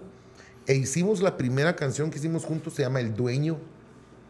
El, el hijo de Quique Godoy, que se llama Quique Godoy Forno, hizo una campaña muy bonita previo a esas elecciones, eh, en la cual él decía que nosotros éramos los dueños de nuestra boleta y que nosotros los estamos contratando a ustedes, ¿va? Y si Claro. yo no quiero, no te contrato como- sí. como presidente. Y entonces nosotros hicimos esa, esa rola que se llamaba El Dueño y nos quedó muy buena, vos. A mí me encantó. ¿Qué, Como toda qué- la qué música ritmo? que- ¿Qué, qué género? Cum- eh, bueno, Cumbia a- y, ahí, y ahí iba ya, ahí mezclando Eh, el, ya eh, mezclando el... La, la primera que hicimos fue este entre can- la voz de Pablo ¡A salud, Cristiani mucha! Saludcita, saludcita, mi estimado. y un poco de rap. Pero la, la canción, eh, el género, podría decir que era como un alternativo, un hip hop alternativo. Esa, esa es la original. Pero de ahí Pablo, pues venía mucho a tocar a Zona 1. Venían a tocar a Zona 1, se puso, se puso de moda la cumbia, empezó a ponerse de moda. Y yo pasaba todo el tiempo en Zona 1, en los, en los bares, en los lugares de por ahí, fregando con mis amigos. O, o- pues ahí era nuestra moda de vida andar por ese sector. Claro. Entonces yo me acuerdo que aquellos estaban tocando y, y yo decía, bueno, entraba al bar donde estaban tocando y Pablo decía, ah, vino Mr. Fer, que se sube a rapear. Y no teníamos base de rap, entonces, entonces yo rapeaba ahí sobre la cumbia y realmente la gente se, se enloquecía porque como que no habían visto eso nunca. O sea, Claro, que, que claro. el, el rap lo veíamos, sí. el, el rap lo veíamos en otro lado, en otro ambiente. Por supuesto. Entonces creo que eh, la cumbia le dio el sabor bailable, pero la, Miseria fue la plataforma también para que estos rapeos y este estilo de rap con cumbia pudiera llegar a otros estratos sociales que ya te pueden decir, ay, yo quiero que vengan a mi fiesta, muchachos, tengo Claro. tanto dinero, vénganse. Sí. Entonces yo también vi ahí otro, otro, otro camino. Uno, el de la música comercial. Mi mamá, eh, que, que en paz descanse, ella murió en el 2010, Ajá. antes de, de- de Los Miseria. Sí, pues. Pero ella siempre me decía, mira, mijo, ¿por qué no haces música más bailable, más amigable? A mí me gustaba mucho la, la salsa, el merengue, el- toda la música bailable. La señora estaba preocupada porque oía afuera ensayando. Bueno, en, esa, en esa época, ¿O no? en esa época ella todavía lo aguantaba más porque era cristiano. Cuando ella le, le preocupaba más es cuando yo no estaba en el ambiente cristiano porque, Claro, porque era- decía, puchi, que este saber con quién anda. Yo recuerdo que No un había día- mensaje, un no día había llegué mensaje. con un pantalón bien flojo a mi casa, bien flojo. Que era un pantalón genial para mí, y mi mamá me vio así y se puso a Mijo, ¿qué llorar. onda? ¿Qué te pasa? Se puso a Eh. llorar, dijo, puchica, pero no ya, anda, ya anda en pandillas. De ya que me hubiera tatuado la pues, cara. sí, eh. Pero fíjate Esa es que- otra cosa, no tiene ni un tatuaje, Fer. Raro, Nah, Fer. ¿Y qué onda? ¿Por qué? Fíjate que cuando nosotros éramos patojos acá, nos, nos quitaban la camisa, ¿va? ¿De qué Cierto, razón? sí, pues, sí, Entonces, por sí. protegernos, ya que el policía está súper mal informado, Sí, más así en es, aquella época, claro. Yo no hubiera podido ponerme ni un tatuaje artístico porque en el sector donde vivía, ellos no entienden qué es. Eh, Solo en el este. bote hubieras estado, sí. Y entonces es difícil porque era una época muy represiva, no como ahora, que realmente he, que he visto el cambio en los agentes Claro. policíacos también y, y en todo tipo de agentes que son más eh, humanos. En aquella época eran un poco más salvajes y más que todo es como te ven, te trato. Entonces ellos si te, te veían así, estás en zona 1, son las 10 de la noche y, y solo por el tatuaje te podían llevar. Sí. Entonces realmente yo, dije, bueno, me voy a poner pilas y no me voy a poner ni un Eh, tatuaje. buen punto. Y cuando, así cuando me registraban y todo, gracias a Dios, pues no, no, no llevaban Limpio. nada y no llevaban tatuajes. Ya con eso te zafabas, pues, o sea. me sentía bastante en paz de que, de que pues estaba tranquilo. Sí, muy buen punto vos. Fíjate que yo tengo aquí un barbero, vos ese pobre, vos cómo se lo lleva la gran puta todos los días, se lo, se, lo todo, mira, Sí, se lo llevaron jalado hace tres semanas, se lo llevaron jalado. Porque aquel está lleno de tatuajes y aparte se quita la mascarilla y tiene otro arete aquí, va. Fíjate. Y no sé en dónde aquí y no sé, y, y ahorita lo pararon y el policía le, donde le dice quítate la mascarilla, ah, ya te llevó la grama, se lo llevó vos. Te quería comentar algo ahorita que tomaste ese tema. Fíjate que Pancho Dávila, tatuador, a quien le mando un saludo, puso entre sus comentarios cuando vio que, que Pablo Cristiani venía al en vivo, puso, eh, pero díganle a, a Neto Brand que contate gente tatuada. Y bueno, ya lo haces, solo para que lo vean ahí. Aquí todos están tatuados, vos. todos, Eh, todos. eh, Aquí los, eso- eso- los, eso- los eso- cuatro barberos. No creo que solo el Titi, no, no. Que el Titi no le he visto bien, bien. Mira, aquí tenemos, todos están tatuados, todos son eh, ah, eh, artistas, pues. Claro, claro. Y mira vos, el artista, eh, eh, ponele yo, yo, yo me tatué hace eh, un año. Y que un alcalde anduviera tatuado. pero Sí. hoy ya, yo ya también pienso de manera distinta. Tal vez hace 10 años yo tampoco lo hubiera hecho porque eh, era como sinónimo sos marero, pues. Ajá. Hoy no, vos haces lo que consideres que va con tu vida, ¿Y vos. tus, y tus papás eran cuadrados. Grueso. Grueso. Grueso, sí. ponerle yo mi, mi, mi, mi, tatuaje, me lo hubiera hecho eh, todavía con mis papás, capaz que mi papá me revienta y me quita el brazo, pues. Va, yo toda la vida quise usar arete, fíjate, vos, toda la vida, pero mi papá muy machista, demasiado machista. Y entonces eh, yo, puta, yo quiero mi arete, pero mi papá va a verguiar, ¿va? pero yo, yo le tenía mucho respeto a mi viejo, ¿va? yo fui borracho vos, y, me, y cada vez que me agarraba bolo, me pegaba una so, pero s- sopapeada. Un día yo estaba en una fiesta bailando con mi cigarro y, y me- tu papá te llama y dice, papá, se saca el cincho enfrente de la madre y me fue pijando de ahí hasta la casa, vos. Entonces yo el arete dije yo, no, pues yo me, lo- va a ser problema. Entonces eh, la primera vez que me puse arete fue después de haber perdido las elecciones del 2011. Yo dije, perdí las elecciones, me voy a poner arete porque después voy a ser alcalde y ya no lo voy a poder usar. Y entonces me puse arete en el 2011. Entonces, eh, me recuerdo que la novia que yo tenía que entonces me llevó allá a la, a la Plaza Vivar. Oh, qué Ahí alegre. pusieron la onda, pues, y puse y toda la onda. Y, y, eh, pero yo todavía vivía, ya no vivía con mis papás, pero iba a comer con ellos. Entonces me lo tenía que estar quitando, se estar poniendo, se me infectaba. o sea.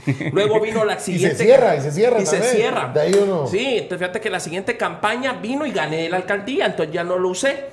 Pero eh, en medio de la pelea de box y todo, me desinhibí y dije, no, pues yo, pues, ¿por qué, qué putas? O sea, en mis momentos libres puedo usar mi arete, pues, o sea, no, eso, no quiere, eso no tiene nada que ver No te define, no con te define. mi trabajo, ¿verdad? vos? Claro. Y entonces me volví a poner arete, entonces lo uso cuando yo tengo, Ah. cuando estoy fuera del, del rollo, ¿va? Está de yo, huevo, ¿eh? sí, está en todo, ¿va? vos? O sea... Es, es- sí respeto, respeto mi uniforme de mixta, de bombero, respeto mi, mi, mi, mi cargo y lo respeto muy bien y sé cuándo, cuándo no y todo, pero, pero pues eso no me define y yo creo que, que puede eh, ser hoy eh, muy libre. Eh, pienso en ello. Sí, hay que y abrir la yo le digo a mis policías, muchachos, no chinguen a los que andan tatuados. El, el tatuaje no tiene nada que ver con, con su rollo, vamos. Pero mira, mi, mi barbero es pobre. Sí, sí. ¿Cómo lo chingan por eso? Pues Y- entonces dice que se quiere ir a Estados Unidos, dice, porque, porque dice que solo allá no lo van a venir. Ay, Dios, fuera en Estados Unidos los gringos, vamos, o sea, se quiere ir al lugar donde más de más marginación hay con esos rollos, vamos. Entonces, Em, Lo que tiene que tener cuidado usted cuando se ponga el traje de Iron Man. Sí. Porque como tiene una cuestión magnética, ¿va? Ahí sí. Sí, sí, de sí. no- De, trate de- de que no haga contacto, que no vaya a hacer Voy que agarre fuego. ahora. que se le Que haga un cortocircuito en esa onda. ¿Cómo poder lograr fusionar eh, eh, el rap, el hip hop o el, eh, el- con, con la cumbia? Porque mira, te voy a decir algo. A mí me gusta el rap, me gusta la cumbia. Y, y creo yo que ustedes lograron algo importante, porque si vas a una fiesta o vas a un bar, a un lugar que solo hay cumbia, solo cumbia. O vas a un lugar donde solo hay rap. Claro. Pero vos lográs, ustedes lograron unir esa onda y podés disfrutarlo en una pieza, vamos. O sea, ¿cómo se logra esa situación? Yo, yo creo que nunca lo pensamos. Y, ¿No? y en ese sentido, Fer y yo sí estamos bien de acuerdo en que tanto, eh, por tanta bendición que hemos tenido, estamos de acuerdo que Dios nos puso Sí. así en el mismo camino. cabal. ¿vamos? Claro, Porque claro. si lo hubiéramos pensado, No se lo logra. hubiéramos. Y también te quiero decir que musicalmente sí hay algunos antecedentes en esa función, en esa fusión. Por ejemplo, los, cuando falleció Selena y se quedaron los Sí, pues, Cumbia sí, Kings, los Cumbia Kings, ahí sí. ya se mezclaba un poquito Claro. el MC con, con, con la cumbia. Pero guatemaltecamente no había existido No había eso. nada, no había y ese nada. Fue, ese fue un gran acierto. Yo le, le llamo aciertos porque también en nuestra carrera hemos tenido aciertos y desaciertos. Eh, eh, uno de los más grandes aciertos es haber decidido dedicarnos a hacer cumbia fusión con hip hop al igual que cada una de sus canciones. El chicharrón con pelos, No se acabe el amor, fueron grandes aciertos que nosotros tuvimos. y, y fíjate, Neto, que no te tengo una respuesta como para decirte, vos lo planeamos. Sí. Verdaderamente yo creo que Dios nos, Se dio. nos- nos puso ahí y dijo, échenle. Fue real, mira, pues no, yo, yo he visto mucha gente que se junta y dice, hagamos una rola. Y oyen otra canción para influenciarse. Claro, claro. Eh, o le dice, vos, ¿y de qué género? O vos hagamos una rola que pegue. ¿Qué está pegando ahorita el reggaetón? Nosotros no éramos así, nosotros estábamos haciendo música, yo rapeaba y aquel cantaba cumbia y entonces nos juntamos. Yo siento que lo que vimos fue la reacción del público, que la base de cumbia y la animación del rap, la Mara se ponía loca. Sí, ¿eh? sí, Entonces sí. eh, dijimos, hay que hacerlo. De hecho, la primera canción que hicimos fue de ese estilo, se llama La Gringa Sin Gracia. Y es muy interesante, muy chistosa, muy divertida. Y, y cabal fusiona el rap con la cumbia. Pero un día me llamó Pablo y me dijo, vos, mira, tengo una rola. Y es de amor, me dijo. Y yo De amor. Dije, "Ah, la-". dije, bueno, a ver qué hago. Dije, porque yo al amor en tema de escritura y rap no le entro mucho porque estoy rapeando eh, cuestiones del del calle, sistema. del sistema, de la realidad que está sucediendo. Le dejábamos esos temas de amor a otra gente. Sin embargo, bien interesante porque entonces ellos me mandan la pista completa de la canción. Solo me dejaron un pedazo y me dijeron, aquí tenés que rapear. Yo empecé a filosofar pensando en el amor y si podía ser eterno y todo esto. Y de ahí pues ya hice la mitad de la letra. Y con otras personas que trabajaban me dijeron, ¿y por qué no decís lo que vos pensás del amor? Pues realmente, o sea, si te están diciendo que hagas una canción de amor, hice la segunda parte, un sentimiento va, no se desvanece, y que si soy de esos tipos egoístas, pura mierda que no aman. y es y como que yo, hablando de mí mismo, que si Ajá. realmente yo soy un tipo pura mierda, egoísta, como me señalan, va. Entonces, tal vez a muchos nos lo señalaban así también. A lo que voy es de que bien interesante, porque como no buscábamos ni pegar ni nada, Sí, sino claro, que queríamos claro, hacer claro. música, el productor que es Tuco Cárdenas, yo le dije, mira Tuco, tengo esta versión, tiene esta mala palabra. Hay que dejarle la- un muchacho muy algarabiado él. Cuando algo le gusta, él se emociona y hay que dejarle, la- ese es el sazón, esa es la sanguaza o Sí, lo que sí, él- sí. eso. Entonces yo dije, "Mm, estos chavos van por otro rollo. Porque estoy seguro que nadie te acepta una mala palabra en una canción últimamente. O sea, te dicen, no, mano, es que quiero que suene en radio. Y al final ese es el fallo. Al final ni suenan las rolas, ni pegan, y la gente tal vez hasta las escucha y dice, ah, pero es que Sí. esa canción se parece a tal rola. Y, ¿Me entendés? La autenticidad de la música le pone cierta alma, siento yo, que la gente siente y que ayuda a que esto se replique y se replique y que funcione igual con la música bailable. Si vos estás feliz en la fiesta, la gente como que siente esa vibra de que estás feliz. Y, y pues sí, ¿verdad? Y pones el ambiente. Y Sí. es muy improvisado el rollo, ¿no? Eh, no, nosotros estamos. O sea, por ejemplo, podés, podés hacer ahorita una Sí. canción, Sí, puedes sí, cantar ahorita una claro, canción así entre- claro, con rap y cumbia. Sí, de, cu- ca- cualquier elemento que querrás. Enseñame algún objeto y yo voy a ir rapeando de las cosas que me enseñes para que lo puedas hacer. Oh, chica, a ver, eh, Ajá, a ver, eh, la, la champurrada, la Bien, champurrada, dice, hacer una canción de la eh, champurrada. y, y ya no, y no, lo que quisiera es que voy a rapear de la champurrada y después Ok. me vas enseñando más cosas. Ah, va, órale, Entonces, pues. eh, y, y no me las tenés que decir, solo las enseñas para que la gente la pueda ver mientras yo Va, rapeo. Ok, échale, Bien. vamos. Y dice, hey, esta es la letra improvisada. El señor alcalde que rola la champurrada. Dice que es pan dulce y también con el café. Tú sabes, siempre bu- buenas rimas, le meto mucha fe. Hey, la gente ya se atormenta, que tiene los clores que son de menta. Hey, llegó Mr. Férez que siempre la revienta con el bolo van, improvisando junto a Neto Brand. Hey, los seguidores, ¿dónde están? Rimas vienen, rimas vienen, rimas van. Hey, con el celular que me quieren llamar y toda la gente en el en vivo que empiece a mensajear. Es Mr. Fer con la mascarilla, esa rima es sencilla. Tú sabes, Mr. Fer rapeando de noche y de día. Así lo hago ya sin pena. Creo que se te olvidó mostrar la Magdalena. ¡Bravo! Me llegas, qué impresionante, mano. O sea, es, sí, es la primera vez que yo veo a alguien haciendo, ¿cómo dijiste? Freestyle. Eh, improvisación. Sí, sí, Sí. improvisación, Improvisación, así. Sí, improvisación, Va, ¿y cómo metes eso en la cumbia? A ver, métemele Eh, cumbia a vos, eh, Pablo. Es como. Por a ver, pasate. Pasate ahí eh, con la guitarra o con el, el, el, el, el- el güiro, ¿no? Con la guitarra. Básicamente Esa es la, la que, guitarra, la que te regalaron, bo, la que regalaron a tu Esta papá es de la que de, me regalaron y de después, de, de, de, de Reu, de de Reu. Reu, y después la mandé a pimpear. Sí, bueno, si te das cuenta, como te mencioné, las, las notas no están muy fáciles. Chicharrón con pelo son dos notas, ¿ve? Es Ajá. La menor y mi. Oh, ya.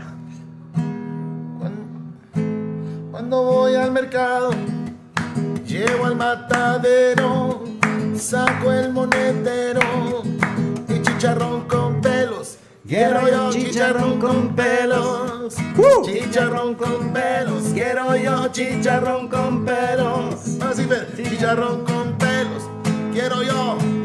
Estaba caminando por el mercado central, el que queda cabal frente a Bar el Monumental, haciendo la compra habitual dominical. Cuando veo esa dama con su rostro angelical, presto me acerco a su puesto, pues la quiero conocer. Me dice amor que va a llevar, que va a querer. Le ofrezco mi corazón, usted que me puede ofrecer. Ella me dice varias cosas, pero solo de comer. Hey, hay refrescos y también atores, totalas de guacamole y frijoles. Hay panes con pollo o chile relleno. En mi interior medito ese panito de estar bueno. Me sigue ofreciendo todo lo que está a la venta. Yo no tengo hambre y mi corazón revienta. Tú me ofreces molletes, torrejas y buñuelos. Y yo lo que quiero es chicharrón con pelos. ¡Bravo!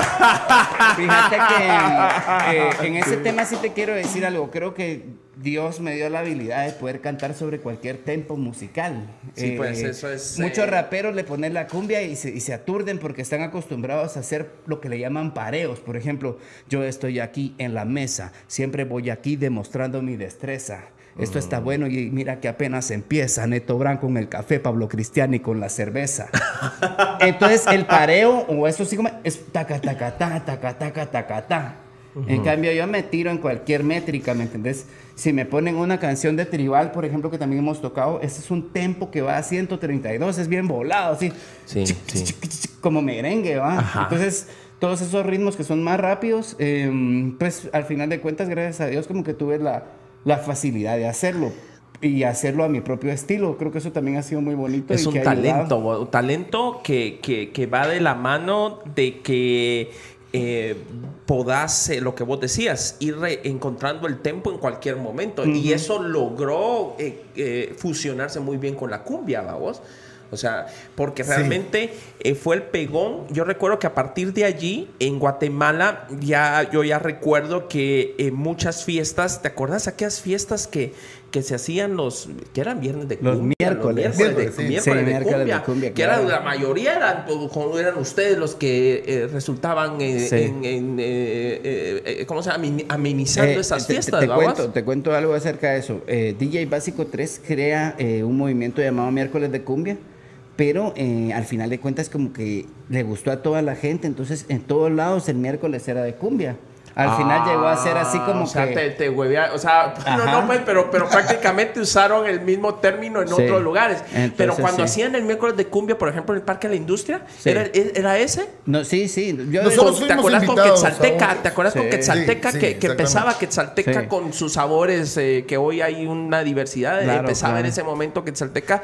Y me acuerdo yo que los miserias, van a estar los miserias. Y todo el mundo iba a la fiesta porque iban a estar ustedes, pues. Eh, sí, fíjate que también no solo en el miércoles, sino que también Quetzalteca como que le gustó mucho nuestro rollo y nos empezó a llevar a un montón de eventos. Mm. Eh, también la gente de los bares se puso pilas y dijo, bueno, miércoles hay cumbia, hay que hacer... Es como cuando, el cuando miércoles era dos por uno en el cine. Claro. Todas las marcas O de Lady cine Nights pusieron- o Lady Nights Ajá. o cosas así, que los, los jueves las mujeres, viernes no sé qué, los hombres. eh, eh, o sea, ustedes básicamente podríamos decir que fueron los que pusieron de moda nuevamente la cumbia en Guatemala. La cumbia original sí, sí, pero Va. fue un trabajo en conjunto de los DJs que ponían cumbia, que ellos ponían play a, a canciones famosas o hasta Mm, nuestras canciones, pero nosotros teníamos ese elemento, lo que te comentaba Pablo, hicimos canciones originales. Yo creo que esa fue la picardía, a- haber creado contenidos Originales, claro. eh, chapines, 100% chapines. Como el chicharrón, con chicharrón pelos, pues. pelos ajá, es- exacto. Sí. Yo eh,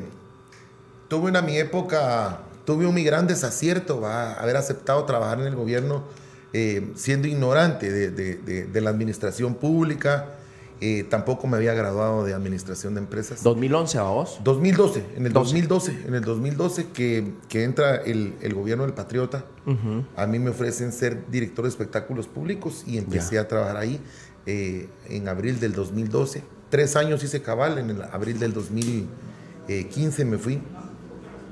Y tuve un- un- una serie de situaciones tormentosas, vos neto, horribles, horribles. Me gasté los problemas de toda una vida en un año, mano. Eh, tuve confrontaciones, tuve... eh, viví citaciones al Congreso, vos que se- Que te tratan re mal, re mal, porque los vos. diputados son bastante abusivos, creo yo, en esas Y- situaciones. Y sobre todo cuando vos tenés conocimiento de por qué te están citando, va, vos y vos decís, puta, ¿por qué funciona así la cosa? Eh, al final yo lo único que hice fue eh, guiarme sobre el marco de la ley y decir, voy a recibir todos los requisitos para eventos, los que cumplan se les da licencia, los que no, no, no puedo y punto. Y gracias a Dios así la libré, vos. Pero sí tuve muchos problemas sociales. Eh, eh, la gente también eh, eh, de alguna u otra forma estaba tan cansada de, de los engaños que hoy por hoy se siguen dando, vamos, Claro, pero claro. ese fue el más nefasto, ¿va? El, el- Sí. el de los anaranjados. Y haciendo cuentas, cuando me pongo yo a hacer cuentas de todo eso y digo yo, puta, ¿por qué, ¿por qué me hice eso yo a mí mismo? Si yo ya iba bien en mi carrera. Tampoco me puedo quejar mucho porque sin eso no existiera el chicharrón con pelos. Mira qué difícil. ¿Así? Sí, porque yo al salir a, a almorzar al palacio me iba a, A- a comer la zona acá. uno. Aquí al mercado, al aquí a una mercado, cuadra. Ahí, ahí, mano. Ahí, ahí. Y O sea, estaba el ahí- de los- ahí- así te fumaste la canción. Ah, sí. Ahí O está sea, el siendo vos eh, director de, de espectáculos, eh, te venías para, Me para el venía mercado a echarle tu sí. chicharrón y ahí se Y te ahí- ocurrió. Ahí estaba el del marihuanol, marihuanol, marihuanol. Hasta los ojos rojos. sí, Hasta los ojos rojos le miraba marihuanol, Vaya, el de los licuados me decía, Pablo, ¿qué va a llevar? Me decía, "Vamos". Entonces al final vos, todo eso yo lo uní y, y- y- le hice, y, le hice est- esta cosa tan coloquial y tan, tan normal. ¿va? Cuando voy al mercado, llego al matadero, saco el monedero, empieza el regateo. Al final, Claro, sin, sí, esa, sin ese desacierto Nunca de haber pasado por eso, no, no hubiera nacido el chicharrón. La- el con chicharrón pelos. con pelos nació en qué año lo, ya lo escribiste o, o- o lo componen. Yo me imagino que sí fue a finales del 2013, porque en el 2012 hicimos No se acaba el amor. Ajá. Y No se acaba Ya el amor era de- una sombra así grande. Bien, todavía seguía ahí en el... Estabas empezando. eh, Estaba Estabas empezando, la sí. gestión. Y, y ya No se acaba el amor se hizo como una sombra grande que nos cubrió. ¿va? Y dijo, bueno, estos son los de esta canción. Y el video también fue muy impactante y muy bueno. Y entonces teníamos ese reto. ¿Cómo haces que ¿Cómo confirmas, cómo le confirmas a la gente que no sos una banda de nada más una rola? Claro. Sino sí, de que sí, sí, sí. tenés Sí, material. Y tenés que eso me imagino parte. yo debe de ser difícil para un músico. Me pasa a mí como, como, como político, porque después de una obra yo digo, yo tengo que hacer otra para demostrar que no soy un político de una obra, sino Sí. soy de, de- de- de- de varias obras. Sobre todo ahorita con el COVID, que a mí me, me, me fregó. a vos. Yo tenía, por ejemplo, pensado hacer cuatro pasos a desnivel en Misco. Estoy luchando por hacer uno, que es el de el del la cuchilla Ciudad Quetzal. Eh, ah, eh, pero hay otro montón de obras en el camino, pero me imagino que el artista así debe ser. O sea, o nos quedamos solo con esta canción eh, o, o- o- seguimos con más, vamos. Y, y- y estoy seguro también, Neto, que tú haces una obra y eso pues es, es bonita noticia en el momento. pero Y se olvida. Ya Si no le pones el nombre al puente tuyo. Sí, puta, otro lo viene a poner después. si es decente, no lo pone, vamos. Porque a mí hace poco me dicen, mira, vos le que pon- ponerle nombre al, al puente de San Cristóbal que está enfrente de Fundavien. No, le digo yo. ¿Por qué no? Porque los que te lo están pintando y le están poniendo flores porque lo dejaron bien bonito, nosotros, lo- con, con una empresa.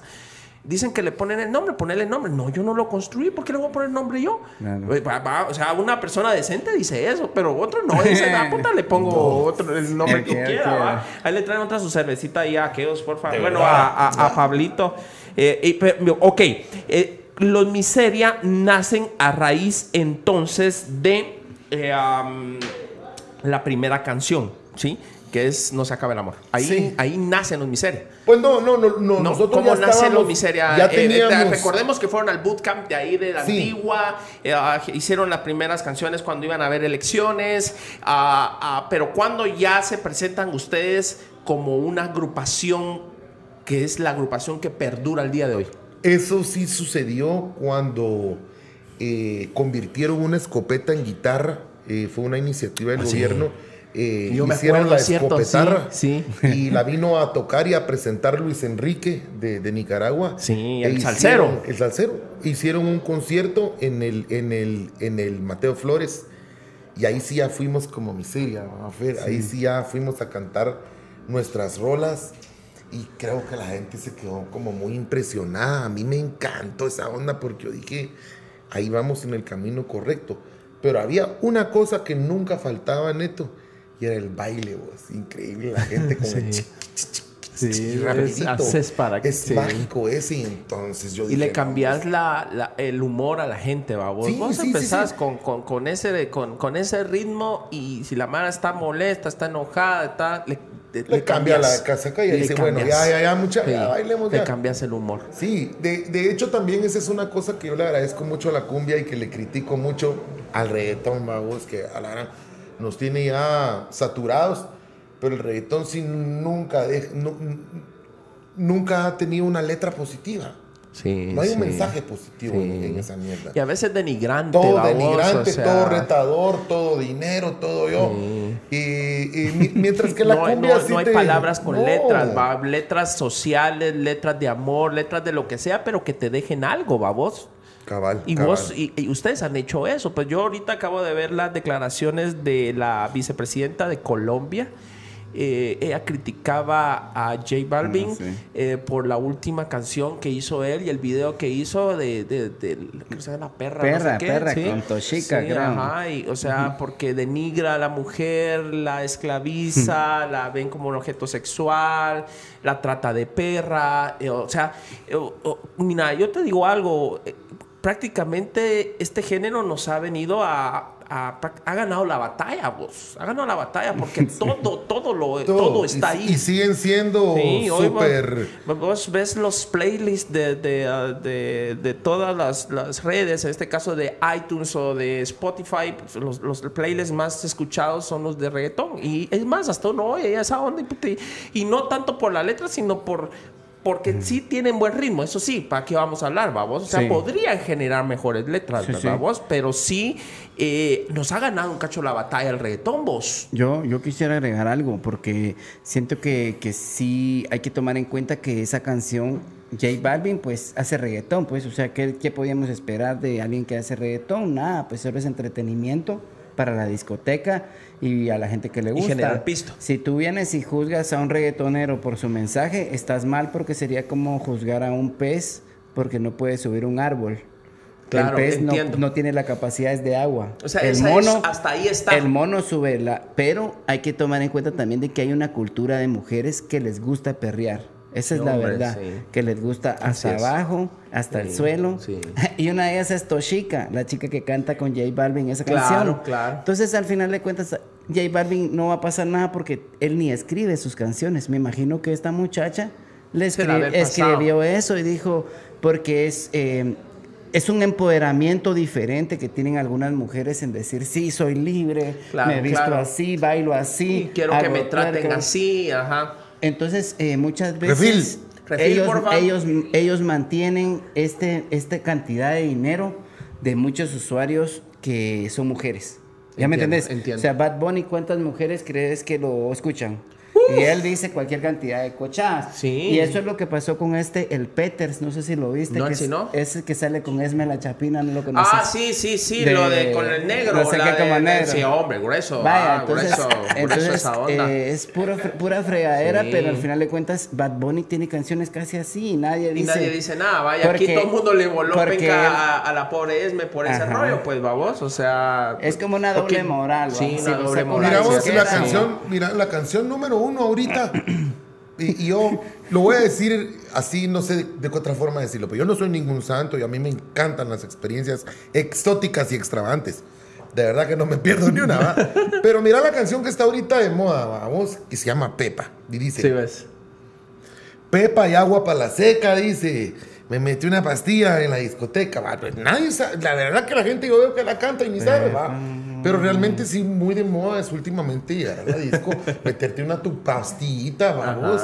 Y, y- y eso es droga, pues. Entonces, Sí, a mí yo. Te yo a- veo a, a mi nena de nueve años Sí. cantar, pongan la Pepa, dice, va. Y no están hablando de la Pepa P. Sí, sí. Están hablando Están hablando de... entonces, de- yo, yo, yo creo que ellos ya no solo están ganando la batalla, sino que están pasando de ser descarados totalmente y su industria se lo permite y están haciendo millones con eso. Y la libertad de expresión, lamentablemente, pues, o sea, mm, no hay cómo pararlo, pues, o sea, Sí. porque no hay cómo censurarlo. Eso no.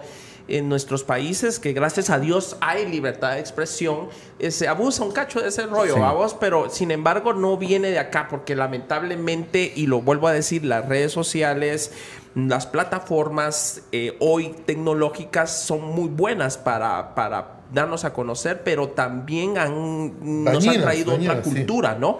¿Por Sí. qué? Porque, por ejemplo, en el caso tuyo, eh, ustedes son música eh, cumbia eh, con, con el rap, eh, lo han sabido fusionar con letras muy chapinas, vamos, o sea, muy nuestro, puta. Vos escuchás la canción de los Miseria y es muy guatemalteca. Escuchás eh, a cualquier otro de- artista nacional que tiene ese tipo de letras, y, pero el problema es de que lamentablemente gracias a todo lo que hoy hay en plataformas sociales, mm, la globalización nos va ganando, babos, babos. Entonces eh, llega el momento en que, ah, vamos a escuchar algo nacional, la mano no lo oye porque es nacional, mejor ya ni lo digas como nacional. O sea, en la radio o en algún lugar ya ni siquiera digas nacional porque cuando ya pones nacional, cualquiera dice, puta, no. Lo pre- predispuesto a esa onda, babos. O sea, Un rechazo. sí, sí. Escuchar una rola nacional es un golpe de suerte en un lugar. Ahora, pues, porque eh, primero tenés que escuchar a la Tracalosa y tenés que escuchar también a la MS y tenés que escuchar todo el repertorio de banda y después te tenés que echar todo el repertorio de reggaetón, reggaetón. para que de repente por ahí pongan ni un centavo de malacate. Imagínate. o algo así, va. Es, es- Sí. es una lucha dura. Pero sí, y yo, yo te lo quería mencionar esto porque es muy importante eh, eh, de nuestro colega el Dutch, vamos, el Dani Dutch, Dutch. Sí. Por ejemplo, el Dutch es una persona con mucha creatividad y en algún momento eh, eh, él visualizó que la cumbia se presta para hacerle una cumbia de homenaje a todos. Sí. Y, y- y para mí una gran genialidad del Dutch es haber hecho la, la- la La cumbia, de Neto. Neto, sí. Mano, mis cuates me la mandaban en los, en los chats. Sí. Y me decían, y, y como él fue muy hábil también para, para poner todos tus personajes que vos Ajá. interpretás, vos eso no genera nada más que simpatía. Sí. Nada, no lo puedes, no lo vas, no vas a decir, ay, aquel que. No. No, qué putas. Es, es, es nomás darle como. Yo podría hacer la cumbia del zapatero ahorita mismo. Podríamos Ajá. hacer. ¿me, me entendés? Esa es otra cosa positiva de la cumbia. De que no te jala para un lado oscuro. La Sí. cumbia es para bailar, para compartir cosas positivas. Entonces, em, de alguna forma también tuvimos la suerte con el Fer de pegarnos al ritmo correcto. Claro, Ah, porque si no. Que es amigable, que no pelea con nadie, ¿verdad? Sí, vos? o sea, sí. que no pelea con nadie. Sí. Y, y le mandamos un saludo a, A Dach. a Dach, porque aquel está ahorita en, un, en una. salud, sí, sí. hombre, está en una cama en un hospital en, en- en el, en el Roosevelt con un su problema que, gracias a Dios, ya va saliendo. Y eh, yo espero en Dios que ya esté fuera del hospital en la otra semana. Entonces, le ha tocado duro aquel, pero cabal es un ejemplo también con Sí, aquel. ¿verdad? Un Yo lo, quiero, de- yo lo quiero mucho porque son pocos los colegas cumbieros que yo- Sí, así es. Por ejemplo, a don Fidel Funes yo lo miro y lo y, Puta, es un maestro, a vos casi que. cabal, va, el santo grial Sí, de la, de la sí, cumbia. Entonces yo a La Dachi lo, cumbia de los lo 80, quiero mucho por eso y, y- y- y le deseo que, que se recupere pronto porque es también un tremendo artista creativo. Eh, el Teco nos dijo un día, vamos a ver. Necesitamos la ustedes son- cumbia del hospital. Ustedes son Al buenos, dijo el hospital, Teco. sí. Ustedes son buenos, dijo el Teco. El Teco. Buena. Lo que los chinga en la cara, dijo. Puta, eso es lo que nos pasa a todos. me-. Somos- me fui para mi casa pensando si había sido elogio o si me tenía que vestir preocupado. De aquí hasta la cambiaba. ¿oh? ¿Por qué miseria? ¿Por qué, por qué el nombre miseria? Bueno, eh, eh, eso, eso sí fue algo como muy práctico porque la calabaza éramos seis personas y cuando empezamos a tocar con la miseria solo éramos tres. Ah, por eso. Y existía eh, un trío que se llamó el trío Miseria, yo molestaba con eso. Pero una vez fuimos a tocar al, al restaurante Siete Caldos y ahí estaba mi amigo Basilis Moliviatis, que Dios lo tenga en su gloria, porque pues vilmente, lo, como todo lo que pasa aquí en Guatemala, ¿verdad? Vos Lo perdimos hace años Sí. y cuando él me contrató y me dijo, pero no la calabaza, hombre, sino el grupo pequeño que tenés, órale, le dije, "Vamos". Y empezamos a armar las cosas y como en 10 minutos, ya está, le dije, ya estoy listo. Sí que es esta miseria, me dijo. no, no, pero vos no dijiste que no querías a la calabaza, sino, pero esto sí, sí cuesta muy poco, vos una miseria. Ahí quedó. Ahí O sea que le debemos el nombre de miseria cumbia a a Basilis, Boliviatis. Boliviatis y a Siete Caldas. Sí. Sí, yo también, eh, como te conté que viví en Utatlán 1, eh, ahí, ahí vivieron también los Boliviatis y siempre he sido muy ¿Sí amigo ves? de ellos. Y el primer Siete Caldos que hubo fue en el Tical Futura. Oh. A pie nos íbamos, neto. Sí, el que a estaba aquí, aquí a Todavía la- está enfrente el Tical sí, sí, Futura. sí, ahí sí, está sí, la par de, sí. de Novex. Ah, ya va a decir, ya va a decir No, marcas. no, no, va. no, No, a pues hay clavo. No hay clavo. Es lo bueno de los podcasts y de, de- y de estar en, en línea que no, no, aquí no hay clavo de mencionar lo que, lo que sea. O sea, no estamos Sí. casados y, y podemos mencionar porque es parte de la historia. Sí, sí. ¿Verdad vos? Es parte Entonces, eh, en Miseria empieza en el 2012, entonces, eh, 11. 2011, 2012, le... le Ahorita ya le para qué eh, a cumplir eh, 10 años. Sí, no, no, no. eh, no Mira, nosotros... Quiero, quiero ver algo. Fíjate que ellos ya del 2006 empezaron a tocar como Los Miseria en el 2006. Eh, para- Pero eran covers. Ajá. Eran covers y era algo paralelo a la calabaza. Sí, pues sí. sí. Nunca fue nada en serio. Cuando la calabaza se termina, que es cabal en el 2011, y que 12. conozco La calabaza, ¿por qué termina vos? Porque aquellos otros dos creadores de la calabaza, primero Gordo quería hacer su propia Su propuesta musical y él hizo su propia pro- propuesta musical, es solista. Oh. Y Domingo eh, tuvo la oportunidad de irse a estudiar a, a- a Cuba, a la Escuela de Cine y Televisión de San. Antonio de los Baños. Claro. Y ahí se fue a graduar. Cuando regresó, ya regresó con el patín de querer hacer puro mula. Y Porque aquel estaba en la gran calabaza, ¿va vos? Él- él ¿sí? fue- fue- todas las canciones de la calabaza son de ellos. Ahí yo no era, yo no era, yo no era compositor. Solo en la, en la cumbia para bailar, ellos me dijeron, ¿quieres hacer la letra? Y Yo, y me dejaron hacer la letra. Y ahí me, me clavé yo, pero sí, Miseria, digamos que yo le diría a Miseria que va a cumplir 12 años en, del- en el 2022. Para mí el 2011 fue el año definitivo, fue cuando nos invitaron a ese campamento. Y lo que hice atrás yo todavía con, con, con, con Calabaza y Miseria fue el puro ensayo y el puro entreno Eh, yo, yo no lo sabía, pero si te das cuenta en los tiempos, en la niñez, hubo el, el deseo de alcanzar el sueño, vamos.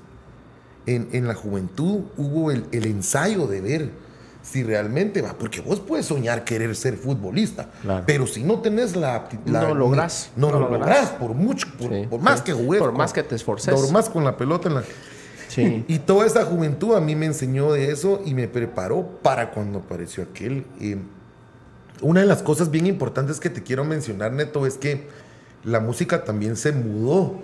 El negocio de la música se mudó en todo este tiempo a la era digital. Antes, agarrar y hacer un disco y decirte, aquí está mi disco, era como... Puta, era todo un reto, ¿a vos? puta, tengo el disco, ya compré el disco de Metallica, decía yo, me Sí, acuerdo. Y ahora ya no, sino que ahora realmente ya eso físico desapareció. Sí, ahora todo que es yo- en línea, ¿no?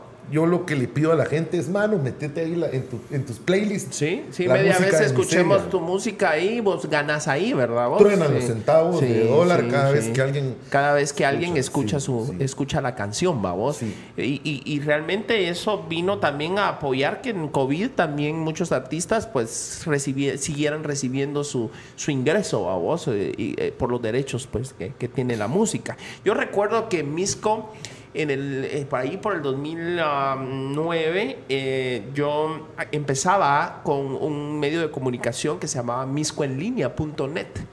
Ah, y recuerdo que invitaron a la Gran Calabaza a, a un concierto ahí frente a la municipalidad de Misco. no Claro, sé en si el salón, en el salón, yo sí. me acuerdo, sí.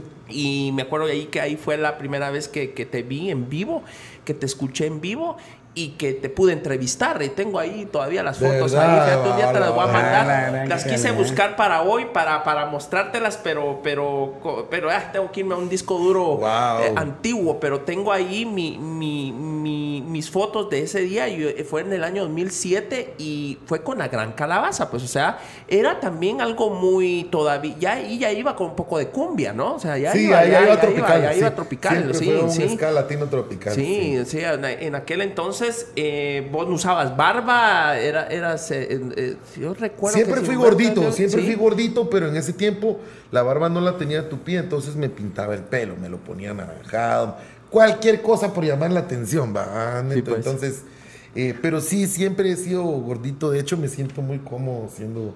¿Qué, qué, qué edad tenías ahí? Talla Plus. Te- Te da plus, en sí. ese tiempo tenía yo, calculo, unos 20, 29, 30 años. Vos sos del 80 también, ¿verdad? Yo soy 76, modelo 76, Ah, de puta. terremoto. Sí, pues, sí, Del sos modelo terremoto. Y nací el 23 de marzo del golpe de Estado. A la Ah, verga, mi chica, qué chucha. clavero. Sí, Pues, sí, ahí está, ahí está el rollo. Bueno, ¿y cómo funciona el tema aquí, por ejemplo, de poder llevar la familia en... Ahora sí, ya entremos a- al tema, por ejemplo, vos te, te, te, te toca ser papá, pues no tan joven, eran 21 años. Eh, hoy miramos papás de 16, de 17, Sí, una la cosa... Y hay una generación, los, la generación de los 80, que, tu- que, que puchis, eh, a veces hasta muy viejos eh, tenemos hijos, ya muy Cabal, grandes, ya muy grandes. Por ejemplo, que- tu generación y la mía, Sí, pues, por no, ejemplo. en ¿ah? cambio la de, la de antes, la de nuestros Era de- papás, era de ya a los 20 años ya era una familia. Exactamente. Eh, ya era un señor. A los 24 ya eran señores, o sea, bien, bien diferente. Todos mis cuates de los 80, en su mayoría empezaron a tener o empezamos a tener hijos a los 35, 36 Sí, pues. años. Sí, esa- esa es la edad que a uno o le decían. eh, tampoco fue tan, tan rápido, tampoco fue tan tarde, babos. O sea, eh, eh, en tu caso te toca hacerlo en, en- en- en- a los 21 años, cuando es, eh, eh, conoces a tu primera esposa allí en la universidad. ¿Cómo un músico puede llevar de la mano? Porque uno dice, puchis, los músicos, todo el mundo les grita, las mujeres les grita, salen muchas traidas, eh, eh, porque así es, babos. Salen o sea, temas, salen, salen temas, salen, sí. salen, Son babos. O sea, sí, te, conect- te, conect- pues, te puedes conectar a la que más grita, ¿va? muchas, eh, pásenme el teléfono, yo voy con el WhatsApp más fácil, ¿va? o sea, ya le empezás a escribir, cuando ya está saliendo, o sea, ¿cómo, ¿cómo es el rollo de, de- del amor en, lo- en- en los músicos? ¿Cómo poder llevar el, el control, cómo poder llevar el equilibrio? Del amor, porque pues, o sea, definitivamente, al igual que nosotros los políticos, pues te parecen un montón ahí, pero es por puro interés, vamos, o sea, Ah. ¿cómo poder llevar ese control, vamos? O sea, ¿cómo, cómo ser muy serio en ese, en ese tema, vamos? Mira, en mi caso, eh, eh, soy el peor ejemplo. Yo, me- yo me casé dos veces, tengo dos hijos, un hijo con cada esposa. Ya. Y ya estoy divorciado las dos veces. Las dos veces. Eh, eh, no te puedo decir que en 100% por la música me, me- me fallaron mis, mis matrimonios. Claro. Eh, pero sí te puedo decir que tiene mucha relación porque nadie te aguanta que vos tengas un trabajo normal, llegues a la casa, cenes y digas, bueno, Ahí vengo pues, voy a ir a cantar, va, y que ya cuando regreses, regreses con un ojo por este lado y un par de besos por aquí. es muy difícil, mano, y más que uno de hombre es súper mal portado, entonces a mí la verdad es que sí lo que, lo que me jodió todo fue también madurez.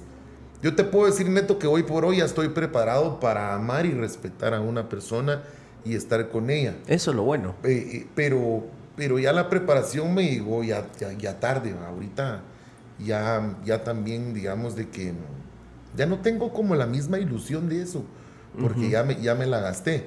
Pero no se lo puedo echar 100% a la música la culpa. La, la- la verdad es que la culpa es mía porque siempre fui. Todo lo que en el amor no me funcionó ha sido por mi culpa, porque yo soy muy, muy, muy picarón. ¿va? Era, ¿va? ya no, pero sí era bien picarón. Claro. Es que las mujeres bien guapas, va, vos sí, Y uno vos, que no. hombre, y uno que cae ahí en sus redes. Uno que tiene pues, que uno Y que vamos, siempre tiene saldo. Sí. Ah, amable, sí, cuando no hay siempre saldo también saldo. cuesta. vamos.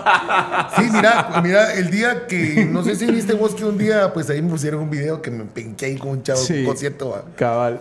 El chavo también se la ganó porque estaba a insultar y iba a meterme la madre y bueno, nadie aguanta, nadie aguanta media hora un pisado ahí haciéndote así, va, vos Sí, algún momento sí. ya te saca de onda.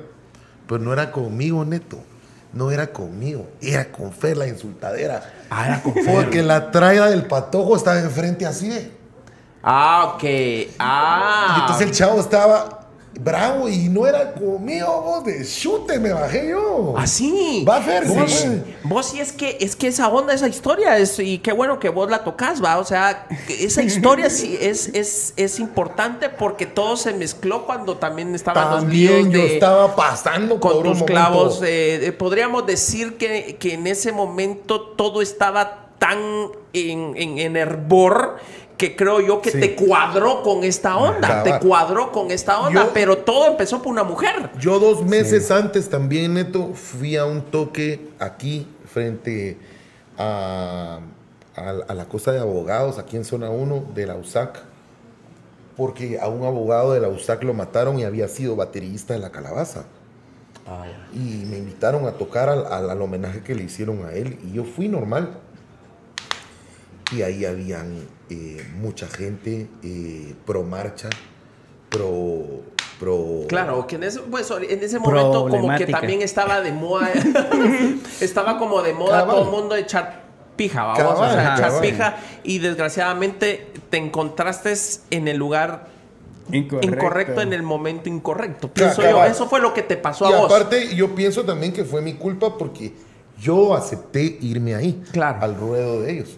Sí. Y entonces eh, no me dejaron cantar, no me dejaron cantar en la primera. Psh, a la mierda, a la mierda. Hasta a mí me dieron ganas de poner así.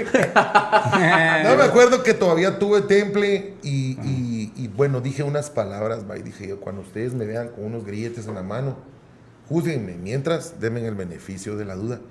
Me bajé y me fui. Vos, uno de los episodios más horribles de mi vida. Eh, me pasó algo bien particular ese día. Ese día, cuando yo me bajé y me fui caminando, eh, se vino un chavo acompañándome, Salomón, eh, un grandote seguridad del evento, y me dijo, te voy a acompañar a tu carro, me dijo. Y se vino, me fui caminando, y en un momento volteé a ver para atrás, neto, y yo vi una escuadra, una escuadra de personas protegiéndome, ángeles.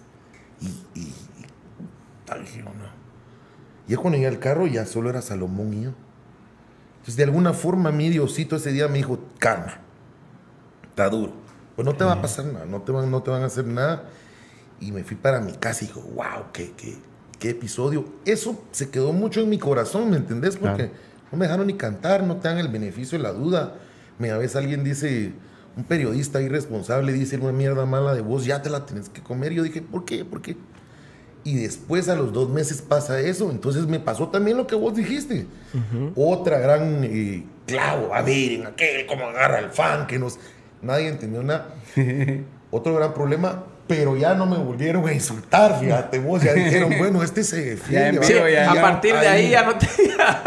Entonces santo yo- remedio, mal hecho, hombre, le fui a pedir disculpas al chavo, yo le fui a pedir disculpas al chavo, vos perdoname, no era con vos, dijo, y ahí con todo, y no sé qué. Pero después le dije, Andas. perdoname vos, y, Estuvo bueno. y ahí ya, gracias O sea a que Dios, todo no fue por, el, por, por, por Mr. Fer. Culpa de Fer, Va- que vamos, ¿Qué coqueto. ¿Cómo fue vamos- Mr. Fer? vamos a agregar varias cosas. Una, el muchacho toca bajo en un grupo. El muchacho Oh. es músico. O sea, son O del sea, mismo no era gremio. Son, son, son gremio. Es un, es un Me- gremio. eso no lo pone, lo pone al igual. Claro, es un claro. músico contra un músico. Ok. Él debe de ser Había respetuoso rivalidad. con la gente que toca, porque Por supuesto. él eh, debe de aprender de que él algún día va a estar ahí. Y si él es rockero y piensa que lo que nosotros hacemos no le gusta a él, pero le encanta a su novia y él no entiende cómo, entonces tiene que entender que es una música rítmica. Es un la tema de madurez, ¿no? Y que cuando él esté ahí y venga otro loco y lo insulte a él, no le va a gustar. Claro. Pero te lo digo porque son cosas que no se supieron, ¿verdad? Esa es No una bien pues. importante Sí, para mí. qué bueno- que y qué bueno que lo decimos músico. acá.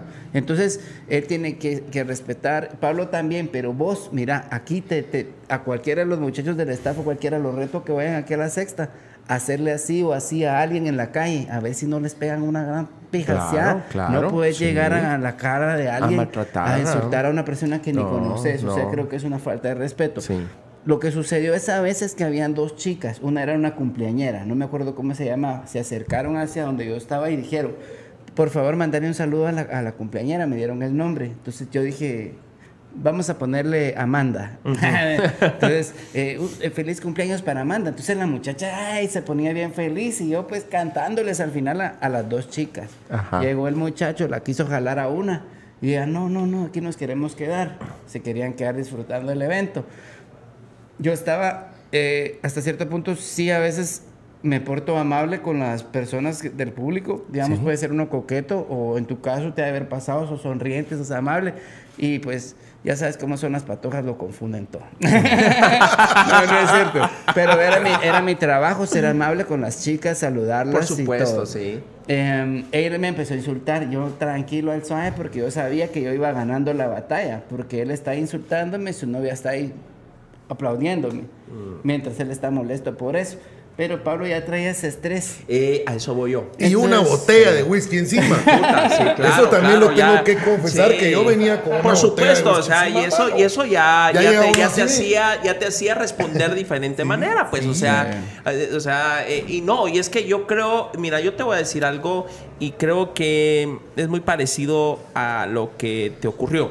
Por ejemplo, en mi caso, eh, como funcionario público, a mí sí me toca aguantar porque, pues, o sea, como funcionario público, eh, pues me toca, pues, o sea, la Mara Sí. se, se pasa vos, Sí, la claro. Mara se pasa, o sea, mira, yo te puedo decir, yo tengo una gran bendición como político y funcionario público que a mí eh, me maltratan, pero también tengo eh, gente que me pide fotos, que se viene a cortar el pelo a mi barbería, Sí, sí. que me compra una loción que se llama Neto Brand, que se pone una camisa de Iron Brand, que, que, que- que se robaba mis muñecos, se roba mi foto de, los de, de- de- de cuando andaba en campaña. O sea, una cosa muy bonita que yo le agradezco a la gente. O sea, es una bendición. Pero también eh, me toca lo duro. Hace, hace poco, por ejemplo, me tocó ir a ver un problema de agua en la primero de julio. Eh, habían puesto eh, clavos en el lugar, habían puesto llantas y todo. Yo, la, yo fui, mm, eh, porque a mí si algo me molesta es que me cierren la- la- la- las carreteras porque Claro. ah, fregan todo vos. Eso es- Sí. está bien, si hay una molestia y quieren manifestar, pues manifestemos sobre la MUNI, eh, manifestemos en la calle no principal, eh, pero ¿por qué afectar a los demás? Que no Eh, tienen yo nada siempre, que no ver, tienen pues, o nada que ver los que iban para el Milagro, los que iban para Sacojo, los Sí. que iban para Lodebran, los que iban... Entonces yo llegué, quité... Y mira vos, me voy ganando casi dos horas de sacada de madre. Hijo de la gran... de tato, y, tuve que aguantar, vos, tuve que aguantar. Entonces, eh, el tema es que hacia eso le sumamos que despuesito me querían meter un antejuicio, que casi por poco me voy al bote, si le sumamos un prensazo, si le sumamos esto, si le sumamos el otro, llega el momento en el que ya no, o sea, se te pone alguien y lo pijeas. Colapso, Lo col- colapso. Exacto, entonces yo, yo, yo pienso que eso fue lo que te sucedió a vos en ese momento. Sí, ¿Por qué? claro. Porque fíjate vos de que lo, que lo que nosotros como ciudadanos estábamos viendo, yo todavía era un ciudadano normal en aquel entonces cuando fue ese, ese clavo, eh, yo dije, aquel, aquel haber topado por la chingadera que, que, que había en el tema del gobierno y, y- y- y- yo creí como, como, como ciudadano normal que él te Ajá. estaba chingando por eso Sí, claro. que te estaba maltratando por eso. Que si no, a vos era por otro tema. Entonces, e- era como mm, entendible que vos te sacaras de quicio. momento Porque está bueno si le sacar la madre a un político. ¿Por qué? Porque nos toca, porque vivimos de- de- del sueldo, nos lo paga el pueblo. Y el pueblo, pues, aunque no debe ser así, no debería ser así, pero, pero te maltrata y pues, ¿qué te, no, ¿qué te queda? Yo tengo que aguantar. Que me digan hijo de tanta, ladrón, que no sé qué. Está bueno, pues si al final ellos me pagan el sueldo, son mi jefe. Pero vos sos un artista. Entonces también no había razón por la cual alguien te estuviera vos, madre, tu hijo de la- porque no sé qué". Entonces, ibas a llegar al momento de explotar. Y creo que fue lo que, lo que pasó. Sí, y, y también digamos de que uno está de artista en ese momento, pero está chambeando, va. A mí el bar me contrató para ir a cantar.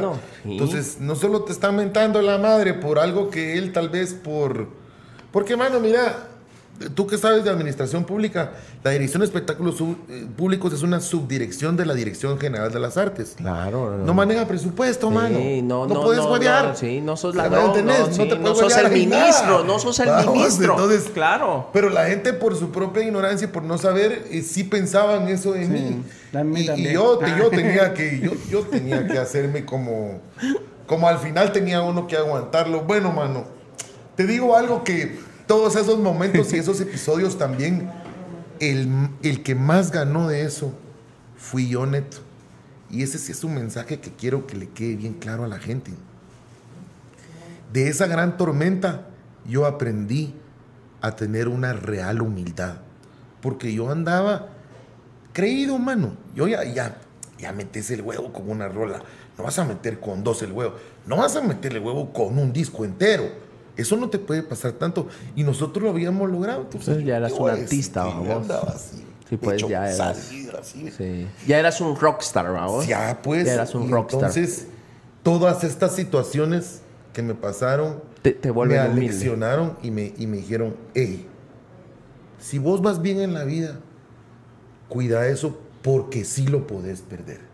Yo pensé que nunca iba a poder perder la popularidad y el cariño de la gente, pero sí, sí lo puedes perder, hermano. Entonces, construimos algo bien lindo, llegamos a, estar en, boca de todos con lo que hicimos, pero si no lo cuidamos, si no nos conducimos con responsabilidad, si no mejor nos abstenemos a, decir algo que, que tal vez va a ofender a otra gente, eh, podemos empezar a pecar de- de sentirnos dueños del mundo y ahí es cuando te pasan, eh, te empiezan a pasar las cosas negativas. Hoy por hoy yo me siento un ser humano renovado, un ser humano que difícilmente se vuelva a confundir, un ser humano con un diferente temple. Y hace poco, mano, pusieron nuestra, nuestra paciencia al límite. Fuimos a un concierto a tocar a un chavo millonario y el chavo se enojó y, y nos, y nos golpeó, mano. ¿Ah, sí? Nos golpeó. ¿Por qué? A Fer le pegó unos...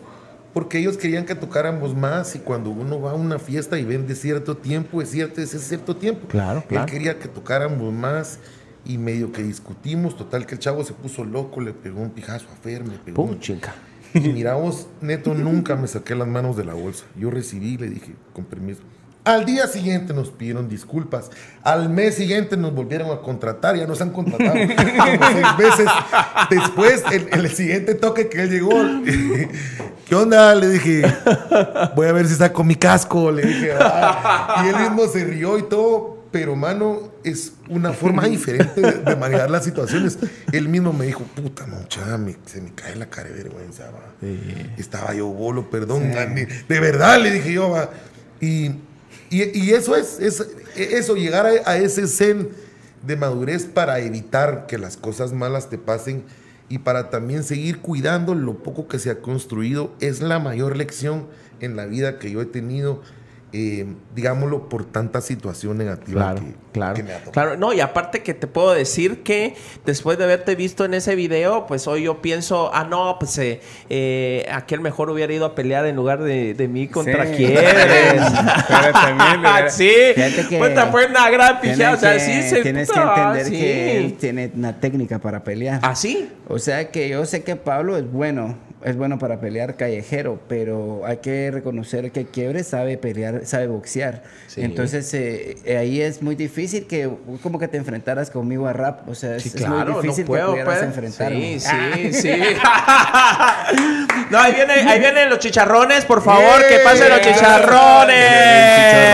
Chicharrón. Con pez. Y que le dé chicharrón. Eso. Muchas gracias. Ahí vienen los chicharrones. Bien, eh, bien, muy los queremos bien. invitar a los chicharrones de mi pueblo. Muchas De allá de Misco. eh, son chicharrones de. Son de los Cuyán, ¿sí? Eh, eh, eh, esto es suavecito, no te va a lastimar. bueno o sea, chicharrón. sí, mira, ese eh, eh, son los, chi- los chicharrones de los Cuyán de Misco. Nosotros somos eh, importadores y exportadores de Misco para el mundo del chicharrón, del buen chicharrón. Tenemos la feria del chicharrón que se hizo. Nosotros eh, estuvimos en la última, sí, en la última que fue acuerdo, presencial. Yo me acuerdo. Creo que fue 2000. 2019, eh, 2019, sí, la del 2019. Ahí yo ah, nosotros, eh, sí. eh, recuerdo yo que ustedes estuvieron como, como a las ¿qué? ¿7 de la noche? ¿3 de la tarde? ¿No? ¿Qué no fue? ¿3 de la tarde fue? ¿O fue la Yo le, dije algo, yo le dije algo ese día, no sé si se recuerdan, pero se lo voy a volver a repetir. A ver.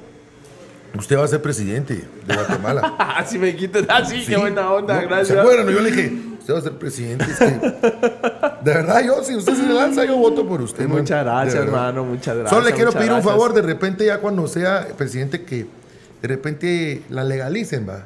Solo así le voy a decir. No voy a decir No nada a más. decir ¿va? qué, pero por favor legalícenla. La campaña ahí, por favor. Cállate, vos, que por, el- por, por- por estar agarrando eh, ladrones eh, con, con- con marihuana en Facebook, me, no miras que me sanciona Facebook y me tiene sin difusión. Este, me pegué los tres strikes, puse una foto de un perrito que lo habíamos... em, Estábamos operando, tenemos nosotros un albergue de perritos Mm, muy bonito. bonito. Sí, es el único en Guatemala hoy con un hospital de perritos a nivel municipal. Y pues eh, yo a veces muestro esas fotos en mi Facebook y no sabía yo que para las políticas de Facebook no es bueno. Y entonces me dieron un strike. Luego me dieron otro strike por, pres- porque ah, hicimos un, un, eh, una consignación de marihuana con unos asaltantes en las cal- calzadas San Juan y me dieron otro strike. Y luego am, el otro strike fue por una canción que los derechos, vamos. Entonces, eh, hoy por hoy ando con clavos con, con Facebook, entonces... eh, Muy susceptible, güey. No Sí, hombre, sí, está, está, está grueso, está grueso, vamos. Entonces, em, eh, ahora tenemos tenido. Sí, que no, No, van a reclamar ¿cómo las canciones de, de los miserias. Nunca. Sí, no, pues fíjate que eh, eh, eh, la verdad es de que eh, este chicharrón, pues eh, nosotros, cuando yo era candidato a alcalde, eh, yo vengo de una familia de chicharroneros. Wow. Y también mi familia es de dulces típicos. Nosotros fabricamos chilacayote, camote, higos, canillas de leche. Mi mamá siempre pone su negocio en Interfer. eh, Cada vez que hay Interfer, ya van para dos años de no haber Interfer. Eh, y mis tíos, mi tío Mario, mi tío René, mi tío Rogelio, mi tío Gustavo, siempre fueron chicharroneros, han vendido en el mercado de Misco, ahí en el mercado. De hecho, hoy mis primas, eh, en honor a mi tío que acaba de fallecer, pues siguen teniendo su venta de chicharrón ahí a la par de los bomberos, que se llama Chicharrones Don René. Y entonces, eh, Misco, pues eh, eh, mira vos, de cada, de cada 20 personas, uno es chicharronero. Y nuestro chicharrón eh, siempre compitió eh, con, con el de Pinula y con el de otros lugares. No, que miren que es mejor el de no sé dónde, que no sé dónde. Entonces yo cuando era candidato, ¿y usted qué va a hacer para, para que Misco pueda eh, pues tener un, un- un- no sé, como un reconocimiento a nivel? Fíjense cómo se la feria el chicharrón. Y toda la mano se reía. este loco. Esa fue idea suya. Es mía, sí. Entonces, y yo la, yo la propuse desde candidato, desde candidato. Entonces, pues. eh, eh, lo dije varias veces y me decían, no, ¿cómo? Se, se burlaban y en las redes me ponían, "Puchis, miren la propuesta de Neto Brand, pues, o sea, quiere ser la feria del chicharrón, va". Pero mira vos, lo, le entramos a la primera feria del chicharrón y, y- y fue impresionante la cantidad de gente La que respuesta llegó. de la gente, Sí, sí, es puta, que- eso fue en el 2016, eh, la primera feria del chicharrón. Luego en el 2017 hubieron ventas de chicharrón por más de un millón de quetzales ese día. Wow, wow. Ya nos patrocinó Quetzalteca, eh, fue un gran eventón, luego se vino el 2018, luego se vino el 2019, cabal cuando ustedes estuvieron, y que, que gracias a Dios, hoy por hoy, te puedo decir con toda la certeza que cuando decimos chicharrón, la gente piensa en misco. Misco, sí, sí, sí. La gente piensa en misco. Pero lo logramos gracias a, a este evento que, que- que aparte de todo genera economía en el municipio, porque la gente donde ya no te encuentra dónde comer, se va al mercado, se va a la esquina, se va y todo el mundo vende, todo el mundo genera negocio ese día. Y eso sí, también se soca de carros, no hay dónde estacionar. Es una locura esa onda, pero en el nombre de Dios el otro año a vos, pero... eh, Y quería le que- regalamos que- el concierto, yo, así que. Sí, muchas gracias. Lo dejamos muchas ya gracias, grabado. Muchas gracias. Sí, que ahí ya, ya, ya saben todos nuestros eh, seguidores y todos los que están en este momento que en la próxima Feria del Chicharrón 2022, en el nombre Bien. de Dios, Amén. que ya todo esto está bajando. Yo estoy muy contento porque los casos eh, ayer estaban en 1600, 1700. Eh, después de haber llegado a 5000, esto está bajando. ¿Por qué? Porque ya todo el mundo nos vacunamos, porque pues eh, yo considero en Dios que para empezar, eh, ojalá tengamos procesiones ya este próximo Semana Santa, es muy folclórico, muy, muy nuestro, y ya eh, tengamos la oportunidad de ver a nuestros hijos ir a estudiar, todo vaya cambiando. Hay algo importante que quisiera yo tocar. em, que yo creo que, que, que es- viene de la mano del tema que acabamos de, de tomar. Por ejemplo, en mi caso, yo, yo soy un, un político eh, multifacético, vamos, o sea... eh, Moderno, ah, moderno. Sí, Moderno, sí, muy, y- muy y, moderno. y fíjate vos de que Dios pues eh, me dio la oportunidad de cumplir mi sueño. Eh, y, y mira, más que nada yo me, me esfuerzo por, por, por hacer las cosas bien, ¿sí? Ah, eh, y en medio del camino uno va encontrando personas y se van uniendo al equipo y, las cosas ahí van saliendo, gracias a Dios, bien. En tu caso, eh, eh, se dio una situación que no tuvo que ver con vos, ¿sí? Y que es algo que, que yo quisiera abordar, porque este es un tema que sucedió arriba y hasta allá arriba, muy arriba. Y supongo yo que gracias a tu conocimiento del tema artístico y de eventos, eh, este, con, con eso te ponen en el cargo que estabas. Como le pasó a Álvaro Aguilar cuando nos contó de que a él lo pusieron de asesor del tema de orquestas sinfónicas juveniles en- a nivel nacional y estuvo en el Ministerio de Cultura también eh, Álvaro Aguilar de Alush Nada, nada que ver ni con el ministerio, ni con el ministro, ni con el presidente, ni con la vicepresidenta, nada que ver. Pero lamentablemente eh, eso te, te, te- te pega un jalón. Te, te, te, te hace como, como que vos fueras de... de- y, y creo que hubo un Twitter o una cosa ahí que, que fue otra cosa que, que se pegó al tema Sí. y, que, y que se dio esta situación. A mí me da, por ejemplo, como político, eh, estas cosas que te pasaron a vos hace que muchos no se me acerquen, por ejemplo, a mí. Porque dicen, eh, puta, por ejemplo, yo invito a alguien a mi, a mi podcast, ¿va? Y dicen, no, es que es político. Y, y después eh, Neto la caga y lo jalan a uno, ¿verdad? Vos? Y tienes razón, te pasó a vos. Eh, o a veces eh, querés eh, jalar a alguien como, por ejemplo, a Y Dash, mm, pero es que, mm, es que si, si yo me pego con alguien, me puede pasar lo que le pasó a Pablo Cristiani.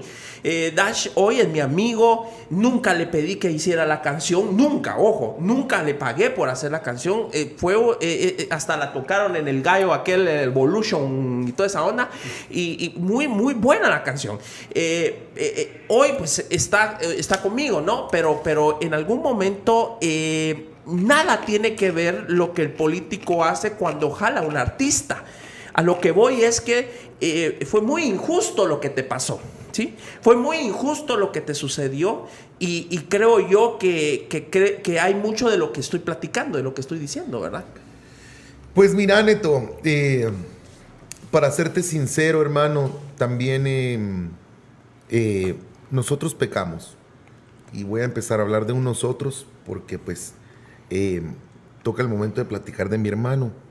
Mi hermano es eh, primero me- mi mentor, mi- mi admiración siempre era para él y yo siempre he estado con él, siempre hemos trabajado juntos y es mi protector.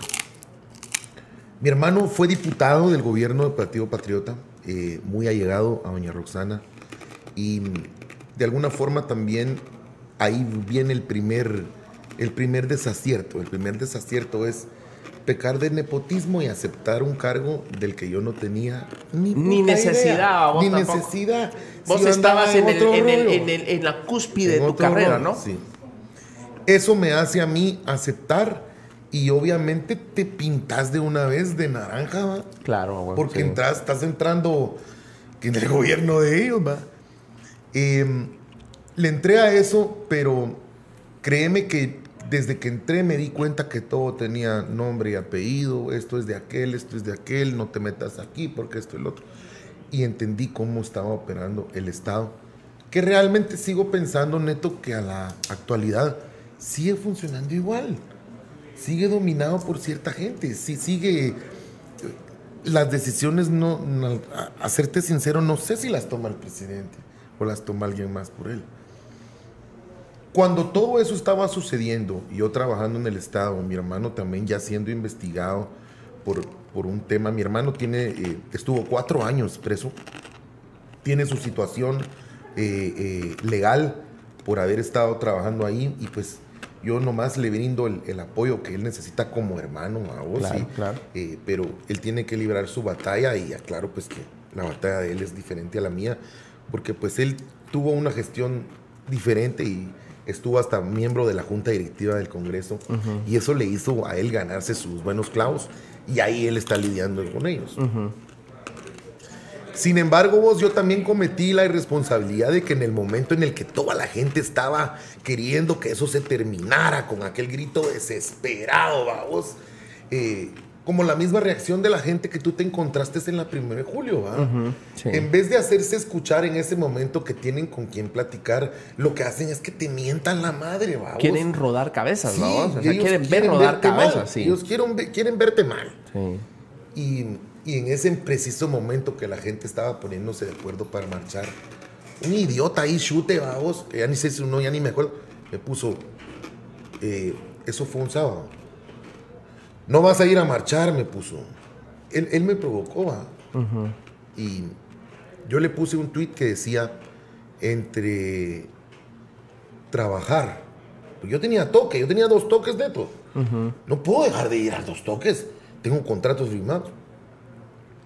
Entre ir a trabajar e ir a marchar por algo que no ha cambiado el país por las últimas dos décadas, yo prefiero ir a trabajar, pues. Ah, ya. Eso me condenó, eso me condenó.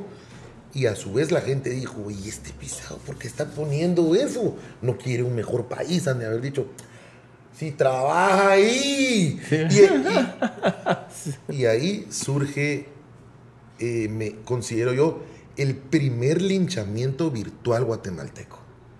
Yo creo que yo fui el primer pisado que la gente decidió odiar en cuestión de segundos y tirar todo su, To- todo, su su odio, todo sí. su odio. Mano, ahí tengo guardados toda la gente que me escribió, les tomé fotos. En algún momento pensé en accionar legalmente y después solo lo miraba para yo recordarme eh, de todas las cosas que me pusieron, vos. Pasé de ser una persona a que todo el mundo amaba y respetaba por su música popular a ser una persona no deseada por no estar con el clamor popular de ese momento. Claro. Sin embargo, nadie vio un reportaje que a mí me hizo el mismísimo periódico, va vos, que ya sabes vos, que va, ¿Quién lo tiene? que sí, ¿Quién- el quién- mismísimo decide? periódico me mandó a mí meses antes a una reportera española. Yo no entendí por qué era una reportera española. Y ahí vos puedes buscar, hay un reportaje que dice, Pablo Cristiani se están cagando en el país. Ese era el título. Y lo sacaron en el periódico y yo di mi opinión. Yo, di- yo, yo dije, eh, eh, he estado aquí viviendo lo que la realidad la realidad que nadie sabe, pues, que aquí no, no, no es una decisión personal. Es una ya lo habías dicho vos dos meses antes. ya lo había dicho Ahí yo. por mayo, eh, abril, ¿no? Exactamente. Cuando empezó eso del tweet, yo rápido empiezo a tratar de defenderme con eso, pero no podés, Neto, no podés Es que es mucho, contra... vos, es una avalancha de la no gran madre. podés, no podés, no Sí, podés. sí. Y entonces eh, en algún momento yo dije, bueno, mejor ya estaba, ya está, la cagué, la cagué. Perdí contratos, eh, perdí contratos, perdí conciertos, eh, perdí un montón de cosas, un montón de cosas, mano. Te destruyó como, como, como Mi corazón, sí, músico. mi corazón sí me lo destruyó por un tiempo, me aparté. Porque deprime, babo, deprime, difícil. Yo, yo, yo que lo he vivido, yo que, por ejemplo, una época que yo recibía a diario prensazos, vos, en todos los medios de comunicación, porque una familia se tomó em, el trabajo de, de- de meterme prensazos en todos lados. Vos eh, llega el momento en que, en que llegas al, al punto en el que no quieres saber nada, pues, Sí, no quieres saber, sí. no querés salir, no querés eh, ir a comer, no querés ir a un, a, un a, a- a- a caminar a un centro comercial porque tenés miedo de que donde camines te chinguen, te maltraten y te, y te digan cosas. Tremendo, tremendo vos, Neto. Y eh, recuerdo que un día llegué a mi casa, a mi oficina, pistola cargada, y ya dije, aquí está ya. Al gusto a todos estos cerotes. Aquí está ya, se acaba esto. Pistola en mano, Neto. Así. Y la cara de mi mamá, vos. No, no, no, dije yo, no, no, no, aquí yo me voy a cagar en mis papás, me voy a cagar en mi familia, me voy a cagar en mis hijos. ¿Qué van a decir? Puchica, este se mató por esto. Y supe que yo tenía que apartarme, me aparté, me aparté dos años de la palestra. Del año 2017 para el año 2019, yo me fui a vivir a, a- a una bodega que teníamos en la empresa, preguntarle al Fer, eh, vivía ahí en medio de, vendemos papel higiénico, pues si quieres un día. y vivía ahí en medio de los rollos de papel higiénico y, y me abandoné, me abandoné, creo que por eso estoy tan, tan gordito, pues, tan hermoso. No vas a creer que es por comer. Pero sí me abandoné un muy buen tiempo y, y empecé yo a, a- a tratar de descifrar. Ahora que vi lo del juego del calamar, eh, me puse a ver que mi vida durante esos dos años cabal fueron un juego, ¿va? Y, y empecé a tener que, que jugar ciertas cosas para, primero pues, eh, yo, yo todavía me tenía que levantar todos los días temprano para ver quién me podía informar qué necesitaba mi hermano en el tambo. Si estaba bien de agua pura, si estaba bien de, De de, hielo, de lo y, y pasé todo ese comer. tiempo ahí devoto a él también porque porque al final es tu hermano, mano. Claro. O sea, no podías no- dejarlo, por supuesto que no. no. Los errores que ¿Quién más que la alguien, familia? Tienes que estar ahí, pues, va.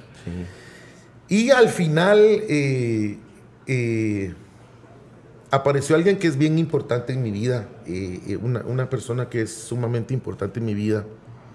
Me dar unos abrazos, me dar un par de besos. Me dijo, ya, ya, ya, ya parala, va, porque yo me estaba autodestruyendo. Y miramos, eh, probé todo, de todo, le entré a todo. En esos dos años le entré a todo, pero nada me gustó. Nada me gustó más que la idea de no dejarme vencer, fíjate. vos. Y yo dije, no, ni mierda. Yo no le voy a dar gusto a nadie.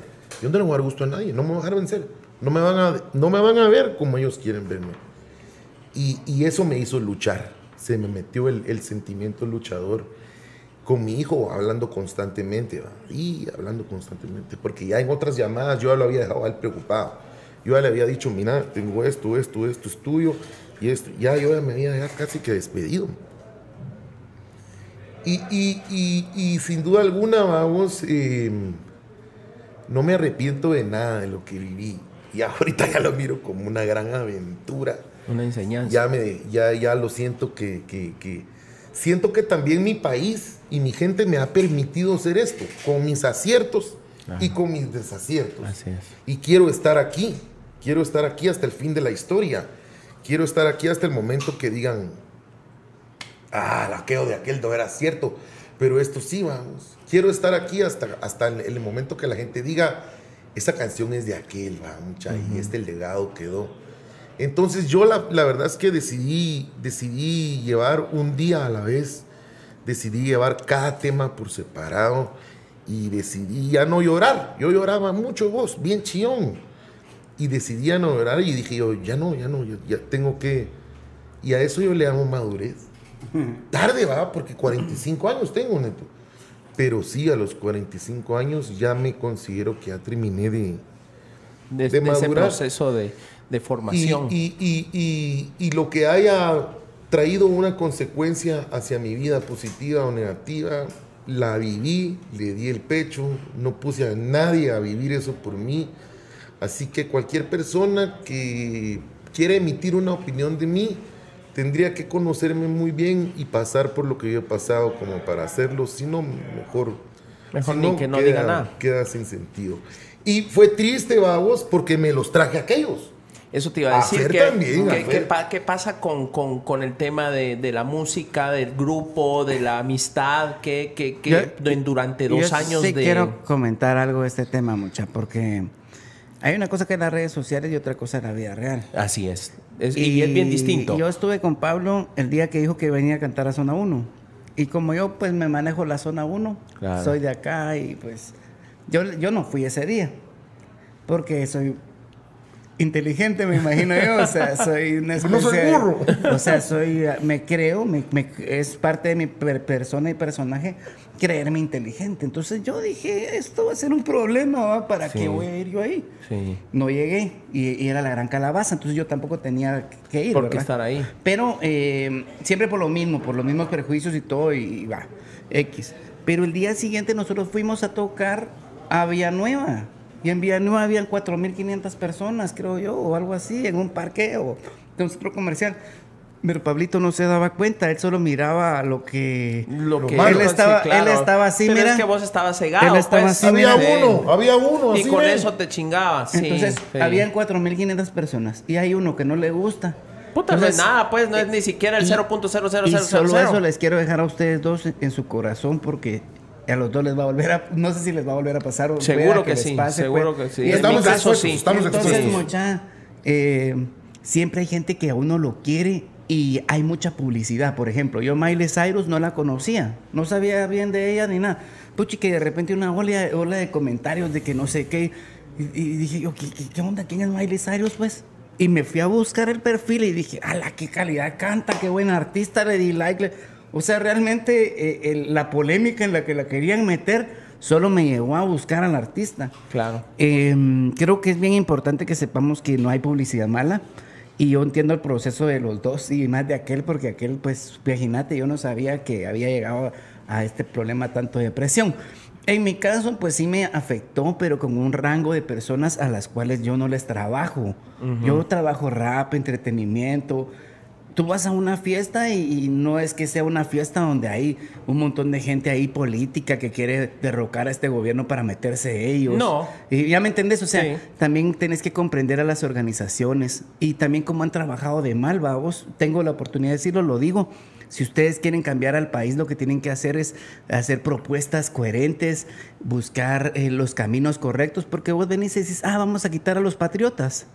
Y, pero- y los quitan, pero ¿qué Y pusieron, hacer lo Jimmy? mismo. ¿Qué pusieron, Jimmy? Sí. ¿Y qué pusieron, Yamatei? Sí, sí. Entonces, O sea, la misma mica. señores, por favor, seamos conscientes.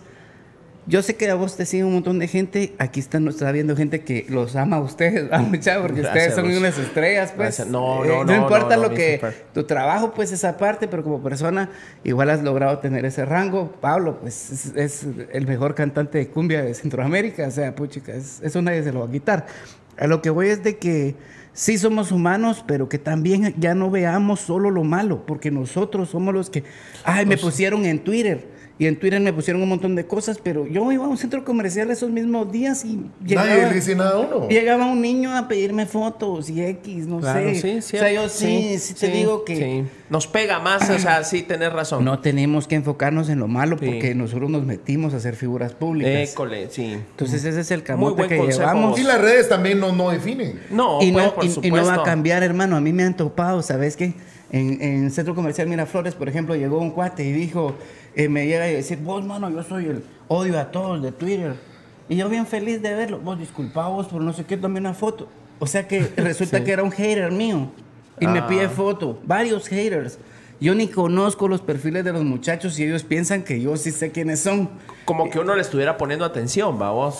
Pero sí, pero fíjate que también he visto que muchas veces es, es- es, eh, hay crítica. Ahorita están criticando un personaje y entonces todos se montan a criticarlo porque eso La ola. va a ayudar a que su cuenta tenga un like más. También, también. O sea, sí, hay, hay sí. mucho Eso es trasfondo. muy, muy buen punto. Hay mucho trasfondo y no vamos a poder evitar que nos critiquen porque es parte de una, de Desde una el- moda. sí. No, y desde el simple hecho que uno aceptó ser funcionario, o en este caso personaje público, uno está propenso a esto, a vos. Sí. Lo que pasa es que sí es difícil, el hinchamiento Sí, sí, sí. público es duro. Yo, yo entiendo muy bien a Pablo porque pues yo lo, lo vivo y lo vivo. Hoy yo lo vivo a diario. Gracias a Dios eh, vos pudiste demostrar y a todos los que nos están viendo en este momento cómo alguien puede eh, nacer otra vez de las cenizas, como un ave fénix. O sea, porque, porque ponerle, yo en algún momento creí, y te lo digo hoy acá, pensé que se había acabado tu carrera vos. O sea, yo dije, aquel... también- yo también lo pensé. A mí también Sí, me lo dijeron, sí, pero sí, yo yo nunca dije, lo creí, fíjate. sí, Ah, yo sí, nunca lo creí. Yo, sí. yo, yo me, me separé de cantar con Pablo por cuestiones económicas. Porque Claro, yo pues vengo- tenías que ir a- Tengo que trabajar. Entonces Claro. yo semana a semana tengo que ver cómo consigo pisto. Por supuesto. Entonces, ajá. Pero me decía la Mara, ¿y los miseria vos qué onda? Ahí están, mano, están tocando. Y me decían, ¿y qué, qué pasó con el grupo? Y yo le decía, pues chica, mano, si las rolas suenan o no. Sí. Y donde fueran las sonaban. Entonces yo sí nunca, yo sí nunca lo vi aquel como se ve. Ajá. Pero realmente sé que a uno le afecta porque yo Claro. también ya tuve mis procesos. Sí. Sé que uno se siente bien triste y todo, pero a veces vemos solo lo malo, hombre. Imagínate que dos, tres están chingando, tres están chingando y 300 te aman. Sí. y a veces te olvidas de los 300 que te aman. Por esos ponerle atención a esos chingando. tres, tenés Entonces, razón, sí, Vivos mucho tenés porque ya me hicieron llorar. No, yo, yo, yo sé y te agradezco, Fer, porque el Fer yo, yo vi también. tu el- brother, vos. Yo vi también a Fer triste, o sea, o sea, no, él, no, él, él, él sí no tiene nada que ver. Ninguno de sus hermanos estuvo en el gobierno ni nada, vos, él. Pero le alcanzó. Él por estar y a no la le par chingó mía. tanto. Exacto, es que eh, yo pienso en el Fer que el Fer no le afectó tanto lo que decían, sino el verte a vos. El estar ahí. El, el verte, ahí. al verte a vos derrotado, ¿va? que vos, vos estabas con intenciones incluso de acabar con tu vida y eso, y eso a alguien que es cuate, que es hermano, que es brother, lo lastima. Lo ¿va lastima, vos? le afecta, le Y son duele, pocos sí. los que, que viven eso, los que sienten eso. ¿va vos? Sí. Sí, y, y- y al final, de verdad, vuelvo yo a lo mismo porque también eh, es importante también ver en qué terminó todo. Todo eso nos hizo más fuertes, mano. Nosotros andamos juntos más, andamos más tiempo juntos que con nuestras familias. Yo-. Es como una oportunidad de vida. Es- yo siento que a vos lo que te pasó es Que no me- sabía que eran que- seis, va. Ahorita me vengo a enterar, va. Ah, sí, ahora. Gracias por avisarme. Yo lo gracias a Dios que Las me relaciones haga- públicas del equipo. Sí, bueno. que me reparó mi corazón, vamos, Dios me reparó mi corazón y, y, y- y lo único que le pido yo a la vida es trabajo, mano. Ya no Claro, quiero, claro, ya no quiero ser eh. ni el centro de atención. Hoy la ni gente nada, lo olvidó y te ve con mayor respeto, babos. Mira, o yo sea, solo quiero agregar algo porque sí quiero aprovechar el espacio para contar algo que siempre nos han juzgado mucho. Sí. La gente dice que nosotros trabajamos muchos eventos para el Partido Patriota. Eso no es cierto. Nosotros trabajamos para una marca de cerveza que nos daba 78 fechas al año. 78 al año. Súper bien pagadas. Claro. Y nosotros al gobierno le trabajábamos por menos dinero que a la empresa comercial, porque nosotros sí creemos en que pensamos en esa época. Si nosotros le bajamos un poco, le estamos bajando al gobierno de Guatemala el y a los impuestos eh, que, que metes ahorrando, ¿no? Gracias a eso, nosotros nunca nos viste presos ni nada, solo en, en clavos de medios, pero no, porque nosotros, nosotros tenemos facturas donde es más barato el, el toque al gobierno que el toque a privado, que es algo diferente a lo que hace la mayoría de gente. Eh, en el gobierno te venden un pan a dos quetzales que en otro lado te vale un quetzal, por decírtelo Claro, así, o sea, supuesto. en las presupuestaciones. Sí. Nosotros estábamos bajos de precio. 10 eventos al año durante 3 años suman 30 eventos. Ni siquiera lo que nos daba la empresa de cerveza en un año. Solo para que la gente Sí, lo, porque lo la empresa sepa. de porque- cerveza eran 78. Ajá, la gente viene y dice, ah, es que estos se hicieron visto porque tocaban para ellos. Nada de eso, nada. Nosotros hubiéramos podido vivir bien sin esos toques. Claro. Esos toques hasta los dimos más baratos. Y pues. por eso es que estamos libres y estamos fresh. porque- Libres, libres y, y, Eso y- no, y- pero y no así- tiene precio. Y, y tocando, y tocando vos, haciendo lo que les gusta, o sea, Y, siguen en y el vamos a estar en la Feria del Chicharrón. En el nombre de Dios, vos, en el nombre de Dios del próximo año. Y realmente nosotros los admiramos mucho. Por eso es que recuerdo yo cuando dijimos, bueno, eh, los miserias muchas para el, el 2019.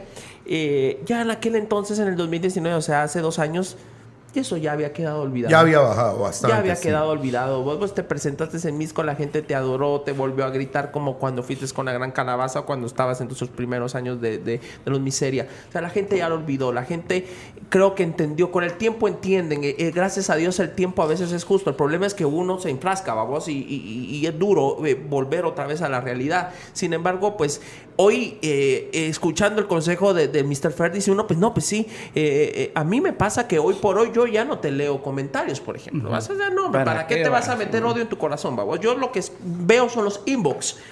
Y hacemos un, tenemos ahí eh, gente que, que- que- hace algún tipo de búsquedas con eh, a- algunos algoritmos que tienen que ver drenajes, agua, calles, y entonces es al que le ponemos atención. ¿Por qué? Porque mire, alcalde, no me cayó agua, mire, tengo este drenaje, mire que ese hoyo, mire que esto, entonces ahí vamos viendo la manera de contestar. Pero aquellos con odio, eh, eh, ya lo paré. Yo, yo también llevo muchos años ya no leyendo, fíjate vos, porque me, me sucede que hasta mis propios cuates, va, a veces me están tirando hate. Y, y cuando los encuentro, ¿qué onda, Neto? ¿Qué onda? ¿Qué onda? ¿Cómo estás? Mira, vos, yo ya no leo porque si no me voy a llenar mi corazón de Te odio y cuando claro. ya lo miro lo voy a tratar mal. Bueno, vos ya te hablaste mal de mí. No, y a mí, eh, yo hasta les digo, ni me cuenten quién habla mal de mí. ¿Por qué? Porque cuando me los topo, rara vez alguien te lo dice de frente. Rara vez. Ni, Me si- pasó- ni siquiera les caes mal vos. Solo te, Sí. están algo, te ven y te quieren dar un abrazo. ¿Cuántos años tenés. Bonete? 41. 41. Acabo de cumplir 41. Ah, sí, unos Joven, man. Sí, Claro, Joven. vamos. Y ya bendito sea Dios, pues me, me ha permitido cumplir mi sueño. Sí. Y, y- y en la lucha, vamos, porque de alguna manera, pues esto es difícil, vos, es difícil. Yo, le, yo no quisiera que mis hijos vivan esto, ¿me entendés? Este es mi sueño, pero no quiero que sea el sueño de mis hijos. Yo no quiero que mis hijos sean, eh, que sigan mis pasos, solo Dios sabrá. Pero pues hay muchos políticos como don Álvaro Arzú, que está Alvarito, está Roberto, o, a nivel mundial los Bush, los, los eh, por ejemplo, los Kennedy. Eh, pero, pero aquí en Guatemala ser político es duro, difícil y mucha soledad. Yo tengo mucha soledad, vivo en mucha soledad, mucho, mucho linchamiento. Porque también te encontrás con mucha falsa amistad. y es un montón. sí. Imagínate. Te pongo un ejemplo ayer, antier. eh, nosotros acabamos de, estamos haciendo en Misco, cuando vayas otra vez, vas a ver que, que hemos cambiado el centro de Misco, está muy lindo, está muy, mira, por ejemplo, construimos este arco, se llama el Arco de Morenos, donde ustedes tocaron, se hizo un arco así y esto está hasta arriba. Y a la par de esto, en e- hay- este edificio lo cambiamos y lo llenamos de arcos. Entonces parece la antigua, vos. Y entonces ahora voy a hacer otro edificio de arcos aquí en este edificio, que es donde está la entrada de, de la es la municipalidad. Mera Muni, ¿va? La Mera Muni. Y entonces ahí voy a empezar el lunes a construir esos arcos, que me va a haber una donación que me van a hacer ahí y que voy a aprovechar para no gastar de los impuestos de los misqueños. Y cabal estaba bien, salió una empleada municipal que trabaja en secretaría, fíjate vos. Y cuando estaban los arquitectos me dijeron, ¿sabes ni qué putas va a ser el neto ahí, muchacha? Ya va a chingar esta mierda.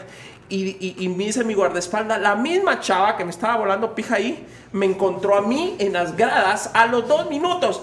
¿Qué tal mi alcalde? ¡Qué guapo! ¡Qué la gran puta! ¡Fíjate vos! Eh, Eso pasa.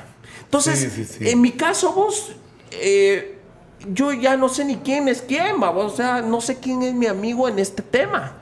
¿Por qué? Porque vivo muy solo. Eh, eh, hay mucha, mucha. mu- eh, mi, mi mamá o mi abuela decía mucho lambiscón. sí. Mucho lambiscón. Que no sabes si realmente te quiere o te odia Sí, en, el- sí, en- sí, en en lo- su corazón, en su y te dice, Y yo "Ah". vivo con eso y tengo que vivir porque ese es el chance que yo decidí.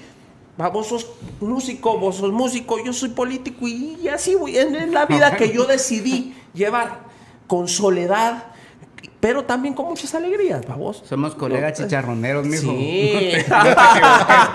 Somos colegas chicharroneros. mm, y, y- y uno se va reinventando. Te vas reinventando y vas saliendo adelante. Y hoy por hoy, eh, vemos un ejemplo en los Miseria eh, de cómo se renovaron, se reestructuraron, renacieron y bendito sea Dios, hoy son otra vez lo que fueron o mejor. Gracias. O mejor. Gracias, Gracias. a Dios. Y hoy, eh, eh, esa es la idea de, de- de- de los podcasts. El poder inspirar a aquellos que nos están viendo en, en esta plataforma, eh, que no importa eh, lo difícil que pueda ser la vida, hasta dónde pueda uno sentirse frustrado, fracasado, golpeado, derrotado, eh, vituperiado, eh, enormemente linchado, pero usted puede sacar fuerzas de eso último y, y- y ir otra vez renovándose para volver a llegar a la cúspide.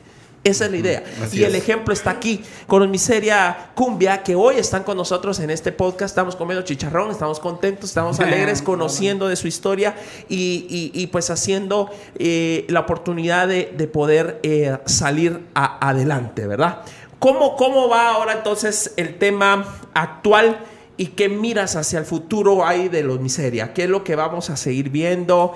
Eh, ¿Van a ir ustedes incursionando en otros temas? ¿Qué, qué, qué- qué- se va generando en el futuro con ustedes? ¿Qué, nuevas producciones? ¿Qué se va a hacer? Eh, ¿Qué es el futuro? Hablemos un poco de la actualidad. ¿Cómo pudieron ustedes salir adelante con el COVID? Y hablemos del futuro. Bueno, lo del COVID al final nos, nos pegó a todos.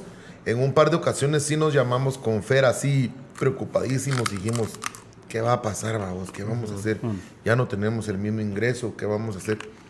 Al final nos fuimos defendiendo un poquito y eh, Fer tuvo la idea de crear un concepto que se llama las voces de los Misteria Cumbia Band eh, para ir eh, nada más un plan recortado. Entonces solo íbamos Fer y yo y un pianista a cantar y eso nos ayudó a poder estar eh, en lugares donde el aforo es limitado, eh, gente que no puede pagar el grupo entero. Entonces ahí nos fuimos defendiendo Ah, un poquito. Pero hay una cosa bien importante, vos Neto, que yo te quiero mencionar y es de que el Fer y yo no, no- no nos quedamos quietos, vamos.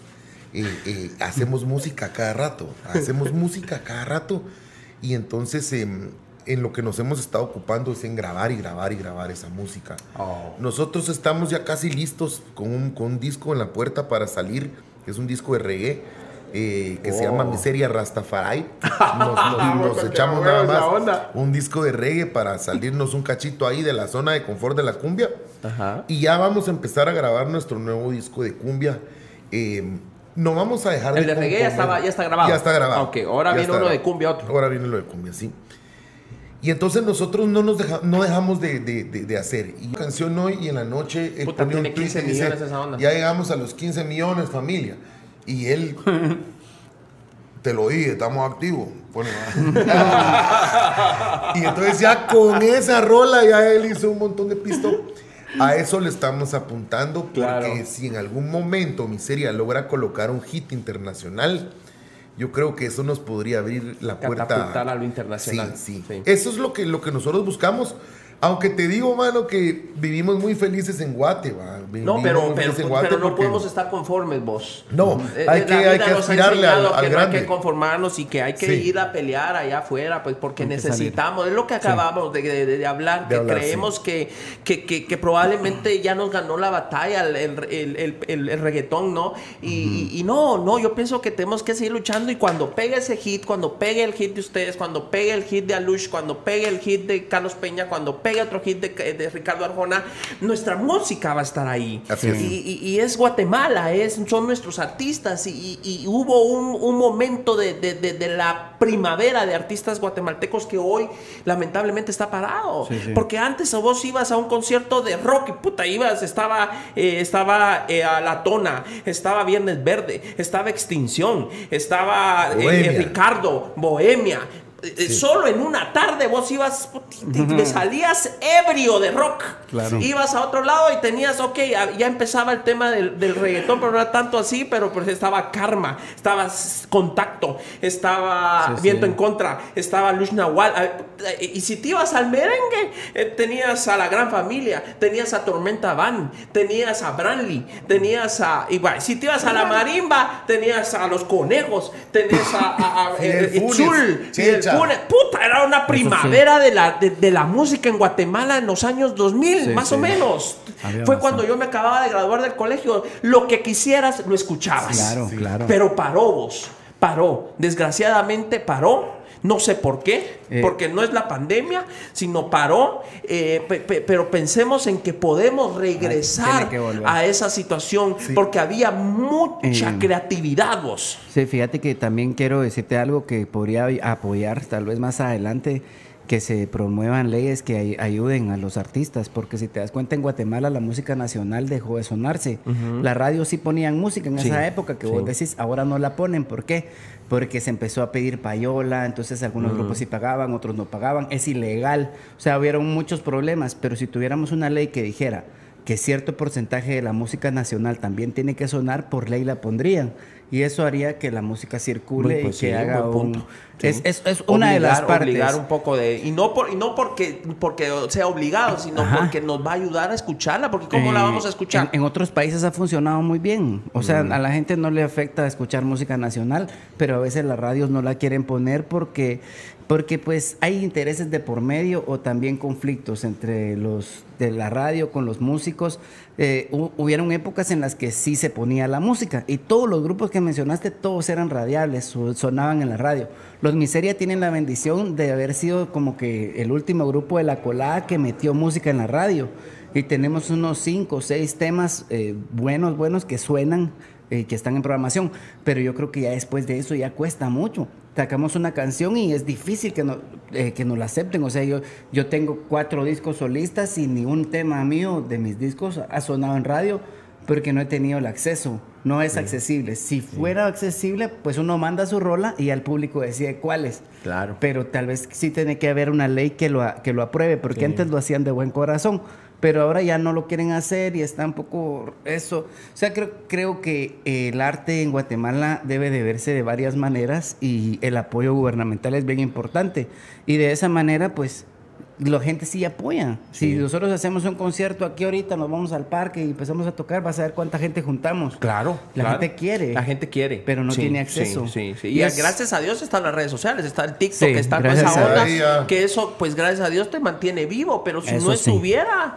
eh, Nos eh, estaríamos, sí, eh, en el estaríamos solo, anonimato. solo escuchando la música que nos venden de afuera. Que claro, que nos gusta y está bien, de todo, pero, pero, pero, pero, pero necesitamos que volvamos. Porque Guatemala no, no, no es que se haya muerto la creatividad. No. Algo pasó Sí. que detuvo todo esto. Y yo sí le agradezco en algún momento a, a marcas como Gallo, por ejemplo, que puta mantuvieron conciertos donde vos ibas a escuchar a Viento en Contra, escuchabas a Malacates o escuchabas a, a Los Miseria o escuchabas, eh, porque iban en, como en giras, iban en giras, gracias, Entonces, pero sí. eso paró también, bueno, por la pandemia y por muchas cosas, pero si no hubiese sido por eso, o sea, esa marca sí se le debe mucho y se le agradece. Claro. Y, y no tenemos nada con ellos, ni, ni, ni- ni un contrato para agradecerles, sino le damos las gracias porque realmente mantuvieron la creatividad y, y- y- y a los artistas en un momento.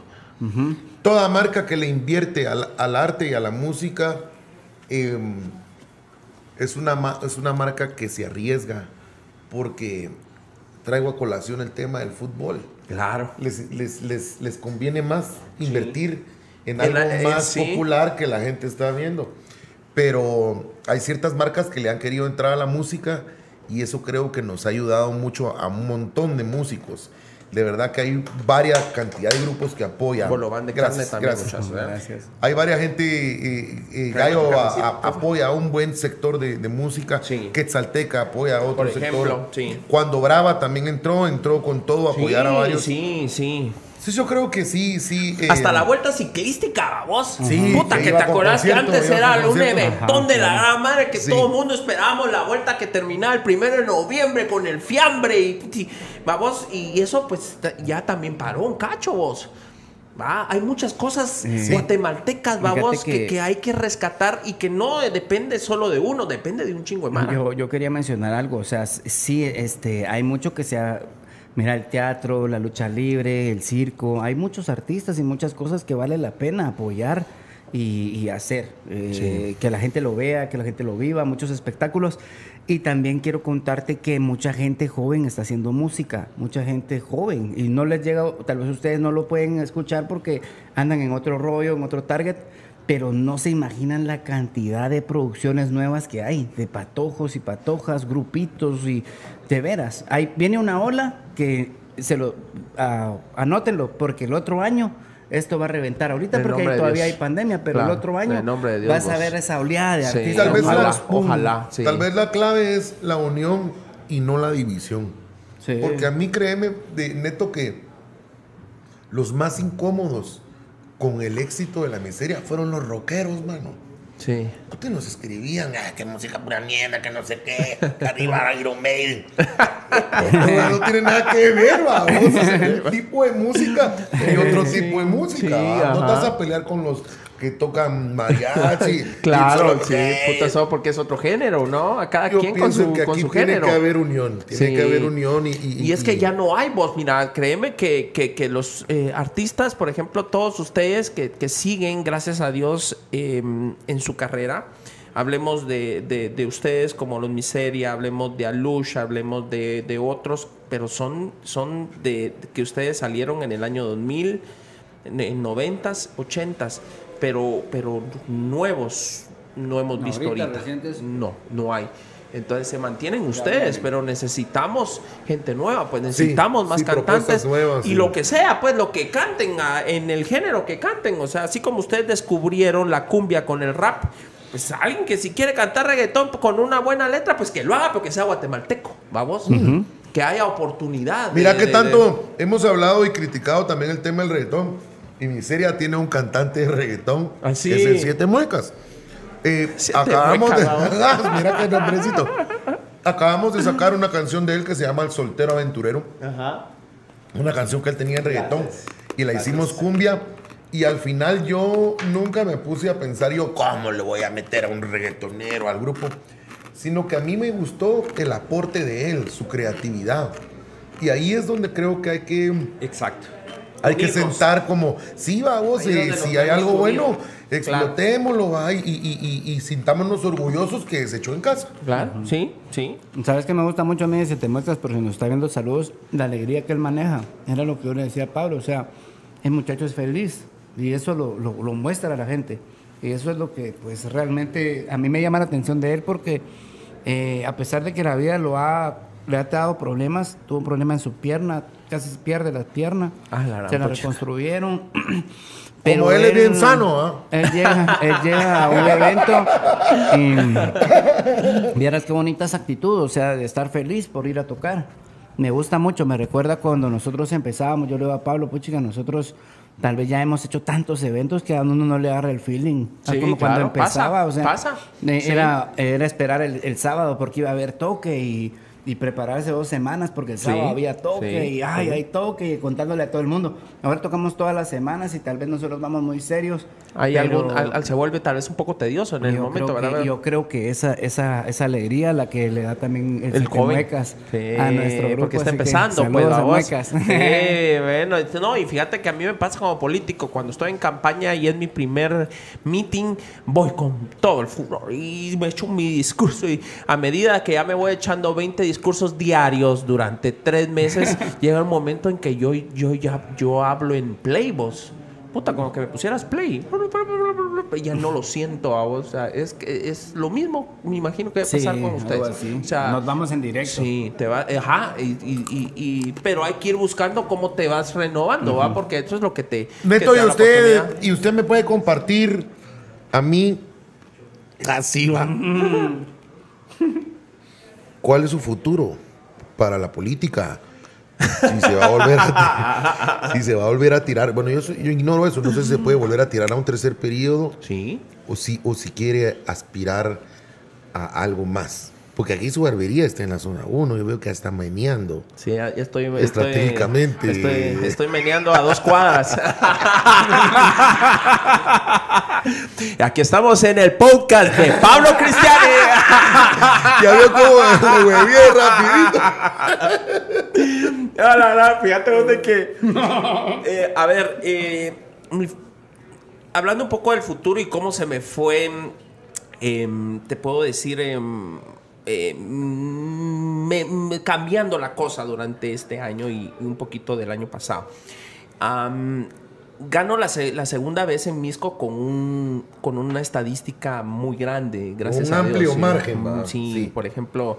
eh, Eso dice que la gente está feliz. Gracias a Dios, gracias a Dios. A pesar de que siempre hay, eh, eh, pues no somos perfectos y hay muchas cosas que faltan por hacer. Demasiadas, y más ahorita en pandemia que el, que, el dinero no entraba, tuve que endeudarme para mantener la municipalidad porque si no quebrábamos y eso me- no me dejó hacer grandes obras, pero sí calles, drenajes, pozos y lucho, lucho por llevar el desarrollo.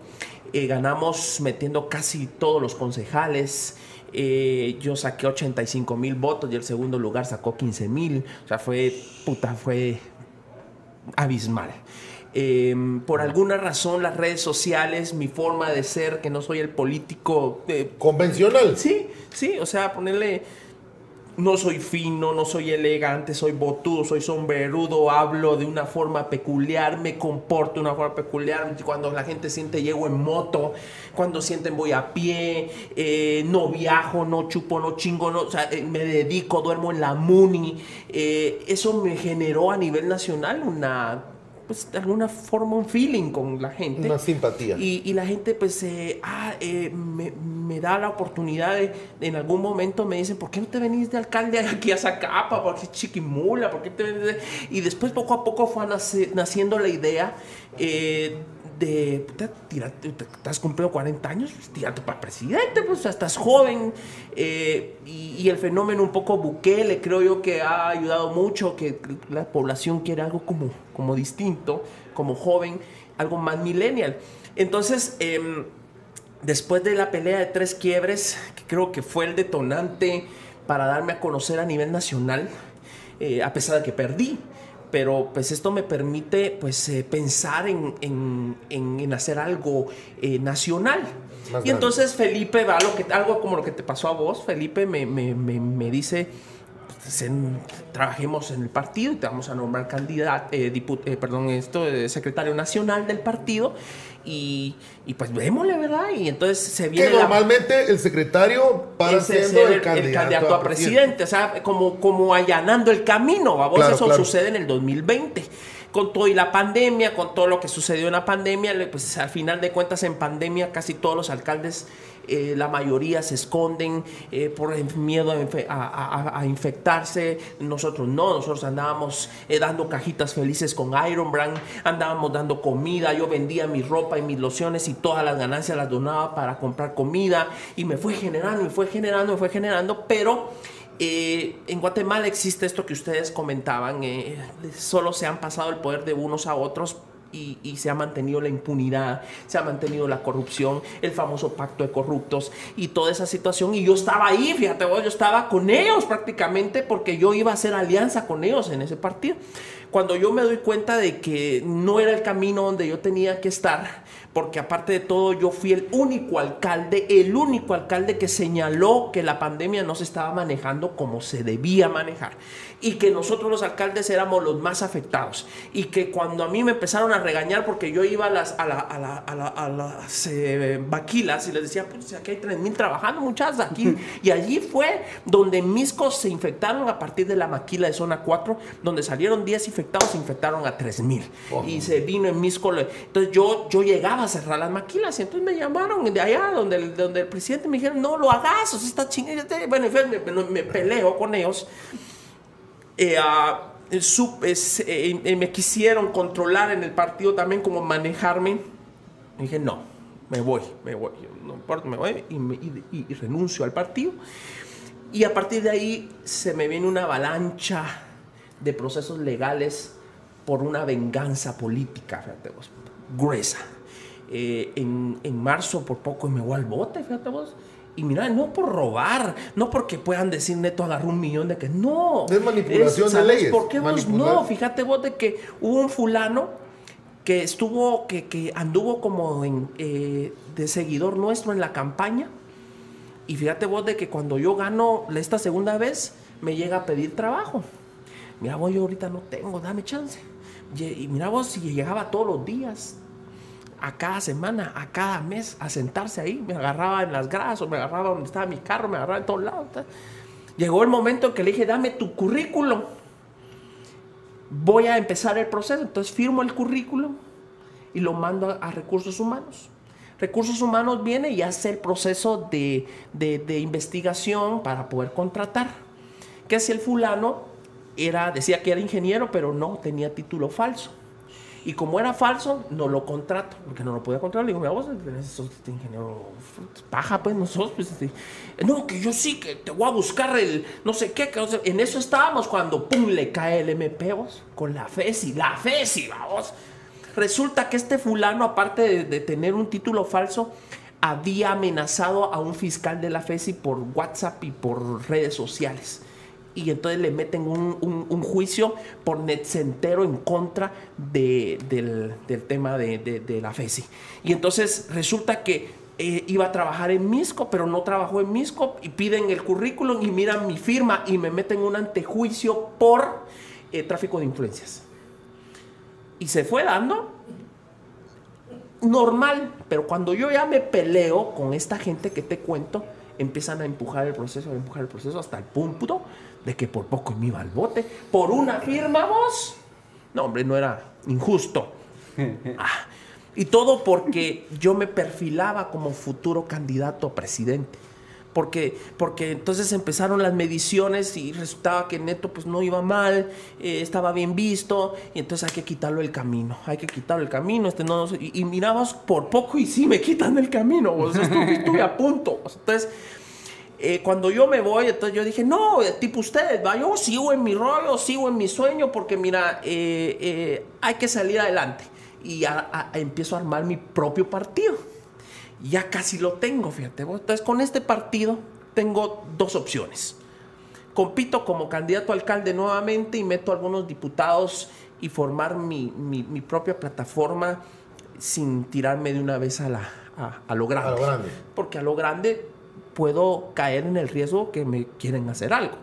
O yo miro que la situación se me va eh, abriendo, se me da, se, eh, miro que, la, eh, que, que, está a favor y que no pongo en peligro mi libertad ni mi vida, pues me tiro a vos. O sea, tengo que saber de, reconocer la oportunidad.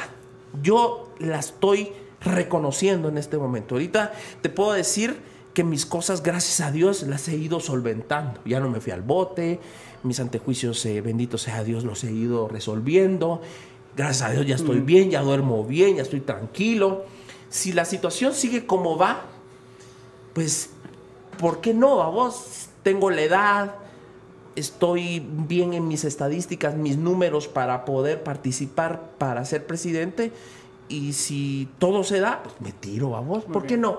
Pues si al final de cuentas eh, sería hacer lo mismo que estoy haciendo de alcalde, solo que de presidente, vamos.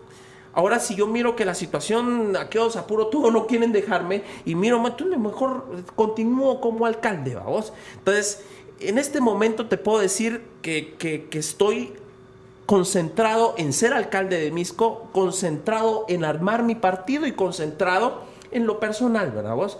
En mi negocito que está empezando, en mi podcast, en mis cosas. Sigo luchando todos los días, me esfuerzo por ser un funcionario que resuelva, que cuesta, pero resuelvo. Ahí voy poco a poco, uno a uno. Si Dios me tiene abierta esa puerta, yo lo voy a sentir dentro de muy poquito. Tampoco te estoy diciendo dentro de dos, no.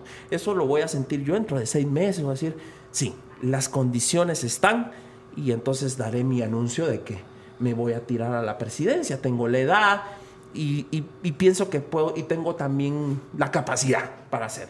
Si, si yo veo la situación que se me pone difícil, entonces eh, sigo como alcalde de Misco. Si el pueblo así también decide volverme a elegir, ¿va? porque también puede decir el pueblo de Misco, no, pues no, pues ya no, pues también no, ¿verdad? O sea, estoy preparado para eso. Pero yo, mi sueño era ser alcalde Siempre fue mi sueño, desde niño. Y bendito sea Dios, lo logré. Un patojo vendedor de mercado logró ser alcalde de Misco, con todo en contra. Entonces, Eh, pero yo le decía a una mi novia, recuerdo yo de esa novia que yo tenía, le decía, mire, si yo logro llegar a ser alcalde, voy a ser presidente. Qué genial. ¿no? Entonces, mira, la cúspide de la carrera de un político es la presidencia.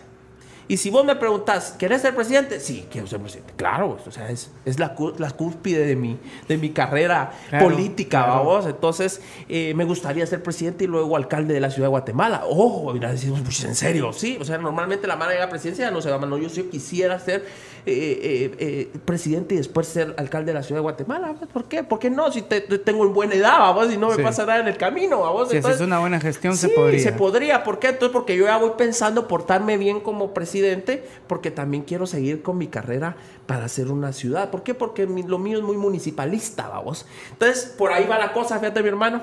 No sé, realmente te digo, eh, porque para mí la libertad es más importante que nada. Eh, mm, eh, o sea, uno se va al botiquín y todo se destruyó, todo se acabó. El poco dinero que vos tenés ahorrado se te acaba en abogados, se te acaba en de puta. Y, te- Sí. y entonces todo se destruye. Entonces, gracias a Dios, los enemigos que me han estado atacando ya no están. Y eso ha ayudado a que bendito sea Dios, los que toman las decisiones en mis procesos las tomen de manera objetiva Imparcial. y parcial. Entonces, eh, eso me permite a mí pues, eh, pues, salir adelante. Usted, usted tiene un gran corazón y ese creo que es el, el requisito más importante para ser presidente. Gracias, hermano. Y, y usted lo tiene.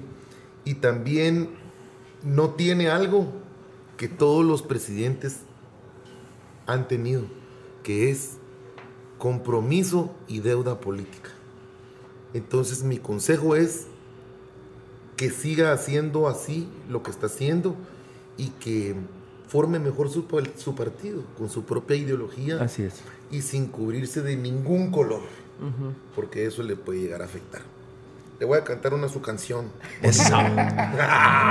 Muy bien. Sí, como al final la conclusión de todo el podcast para mí es que es que el ingrediente más importante es el amor. Hablamos es. del corazón, del amor, de, del- del- de lo positivo y, y eso es lo más importante, es el ingrediente más importante.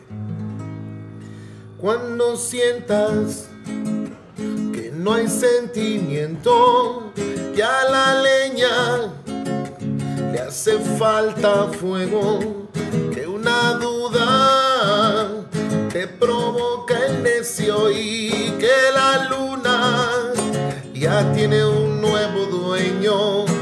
No hagas caso, no,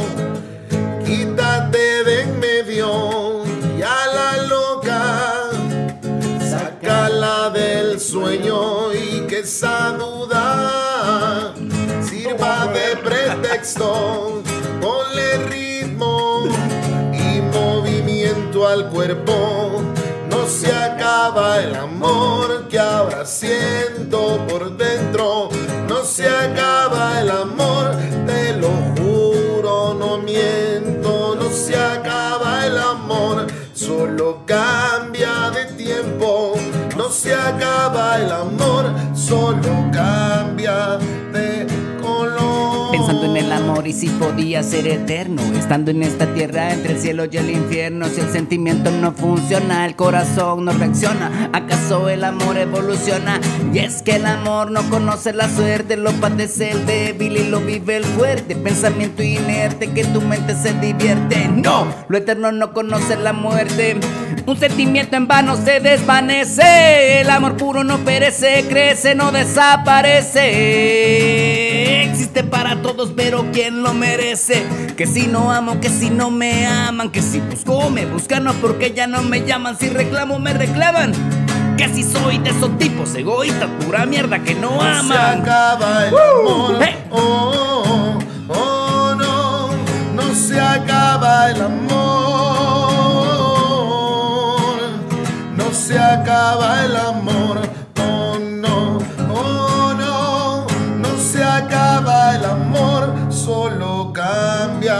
de color.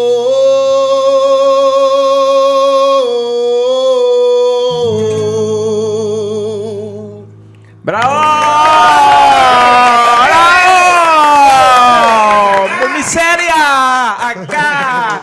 en el podcast de Neto Brand. Y es que es cierto, mira, media vez haya amor, pues todo va a caminar, ¿no?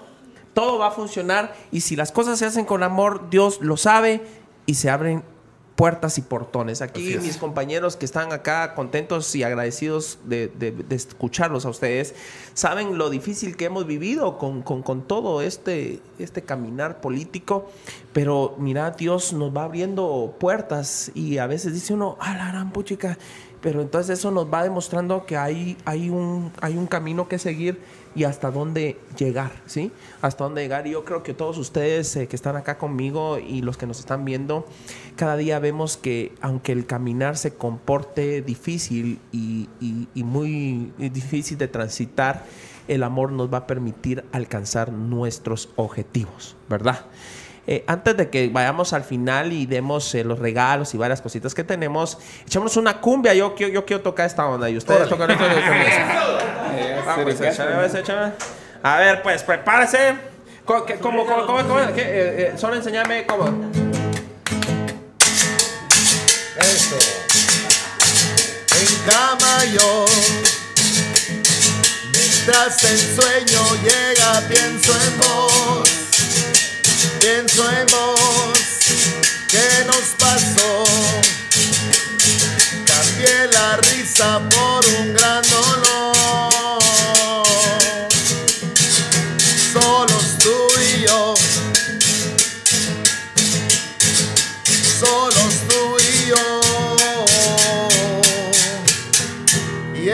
Estábamos frente al mar, sentados en la orilla. Yo era tuyo, tú eras mía. Sentí una gran alegría. La realidad es cruel, la vida no es sencilla. Aquel sueño de amor se convirtió en pesadilla. Estoy agonizando, no puedo mentirte. No quise lastimarte, mucho menos herirte. Tú decidiste irte, yo quise detenerte. Fijo, vas a arrepentirte. Aquí estoy si quieres venirte. Mi corazón solo quiere tenerte, valiente sostenerte. Mis ojos anhelan volver a verte. Mi boca besarte, abrazarte fuerte. Nunca más dejarte y para siempre Te amarte. necesito cerquita conmigo. Eh. Aquí a mi lado es que debes estar.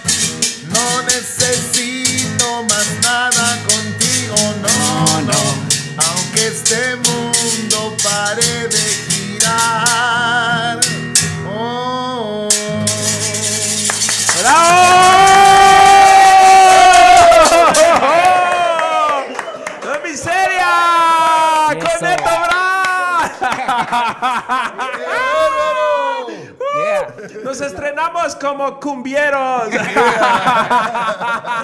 ¡Qué calidad! Muy bien, muy bien. Eso, y, y este es el regalo que nos trajo Pablo Cristiani, que vamos a tener allá en nuestra oficina de Misco para poder recordarlos eh, siempre en onda. nuestro onda, corazón. gracias, gracias. Pues bueno, miren, antes de finalizar, queremos eh, pedirles eh, que nos puedan eh, dejar un recuerdo. Un recuerdo en nuestro muro de los recuerdos. eh, todos los que han estado durante estos 12 episodios de nuestro eh, podcast han pues, tenido a bien dejarnos eh, su firma y su nombre para recordarlos durante todo este tiempo de la primera y segunda y tercera y solo Dios sabe cuántas temporadas más vamos a tener en el nombre de Dios. Entonces, aquí está el plumón, el marcador para que Pablo empecemos ahí donde tú quieras. Yo le voy a poner a la- yo le voy a poner mi firma a la par de la, la de María René. No vayan a pensar que es por nada.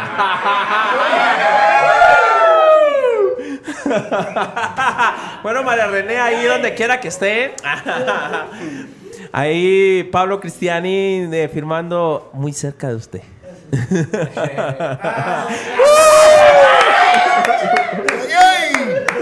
¿Para qué me dan cerveza, fe? ¿Para qué me invitan?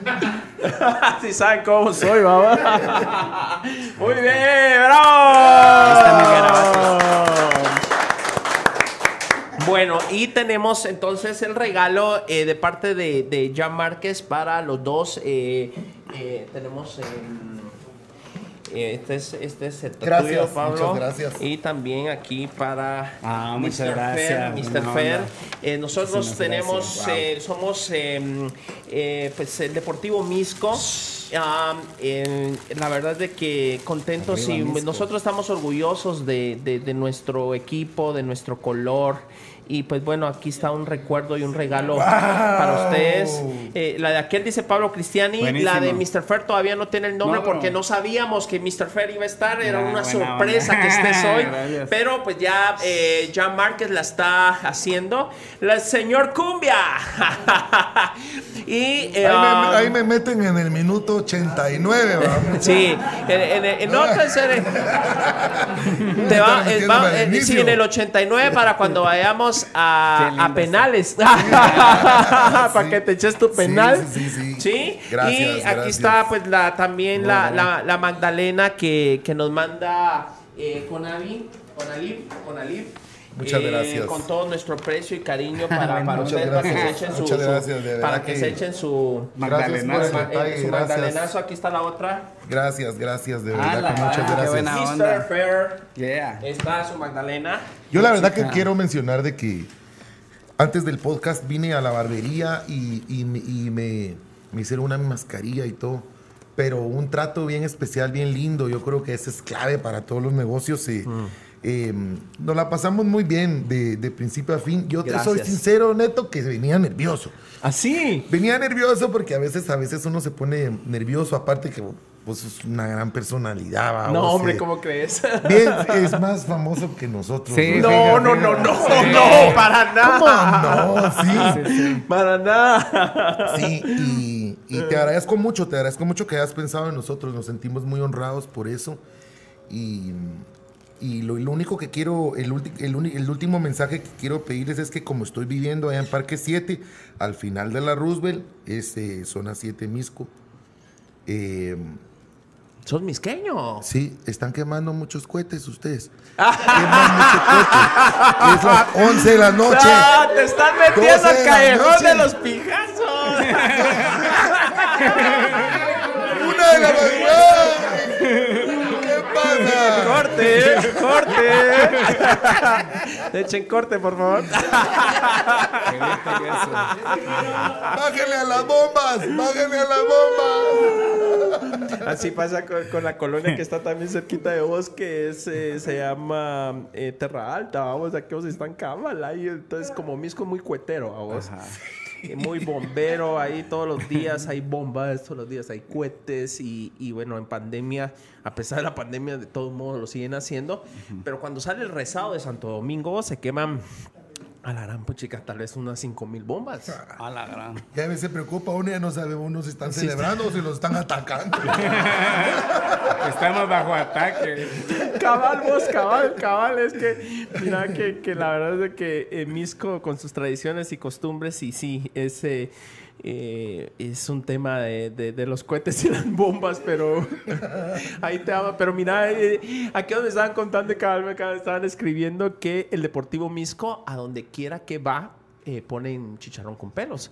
Porque nosotros, Yeah. sí, fíjate vos de que el tema es de que nosotros nos dicen el club chicharronero, así le dicen a, a- a los misqueños. Eh, y nuestra mascota es un, es un pig, babos. Pensé que era un no, no, chicharro. un- Yo pensé que era un Sí. chicharro. No,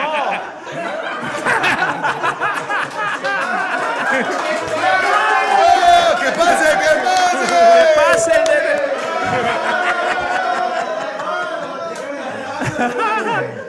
Se va a ser famoso. ¡Que pase la mascota, güey! ¡Que pase! ¡Que pase! ¡Que pase! ¡Que pase! Entonces, nue- nuestro, nuestro, nuestro, nuestra mascota es un, es un, es un, es un, un porky, un porky, ajá.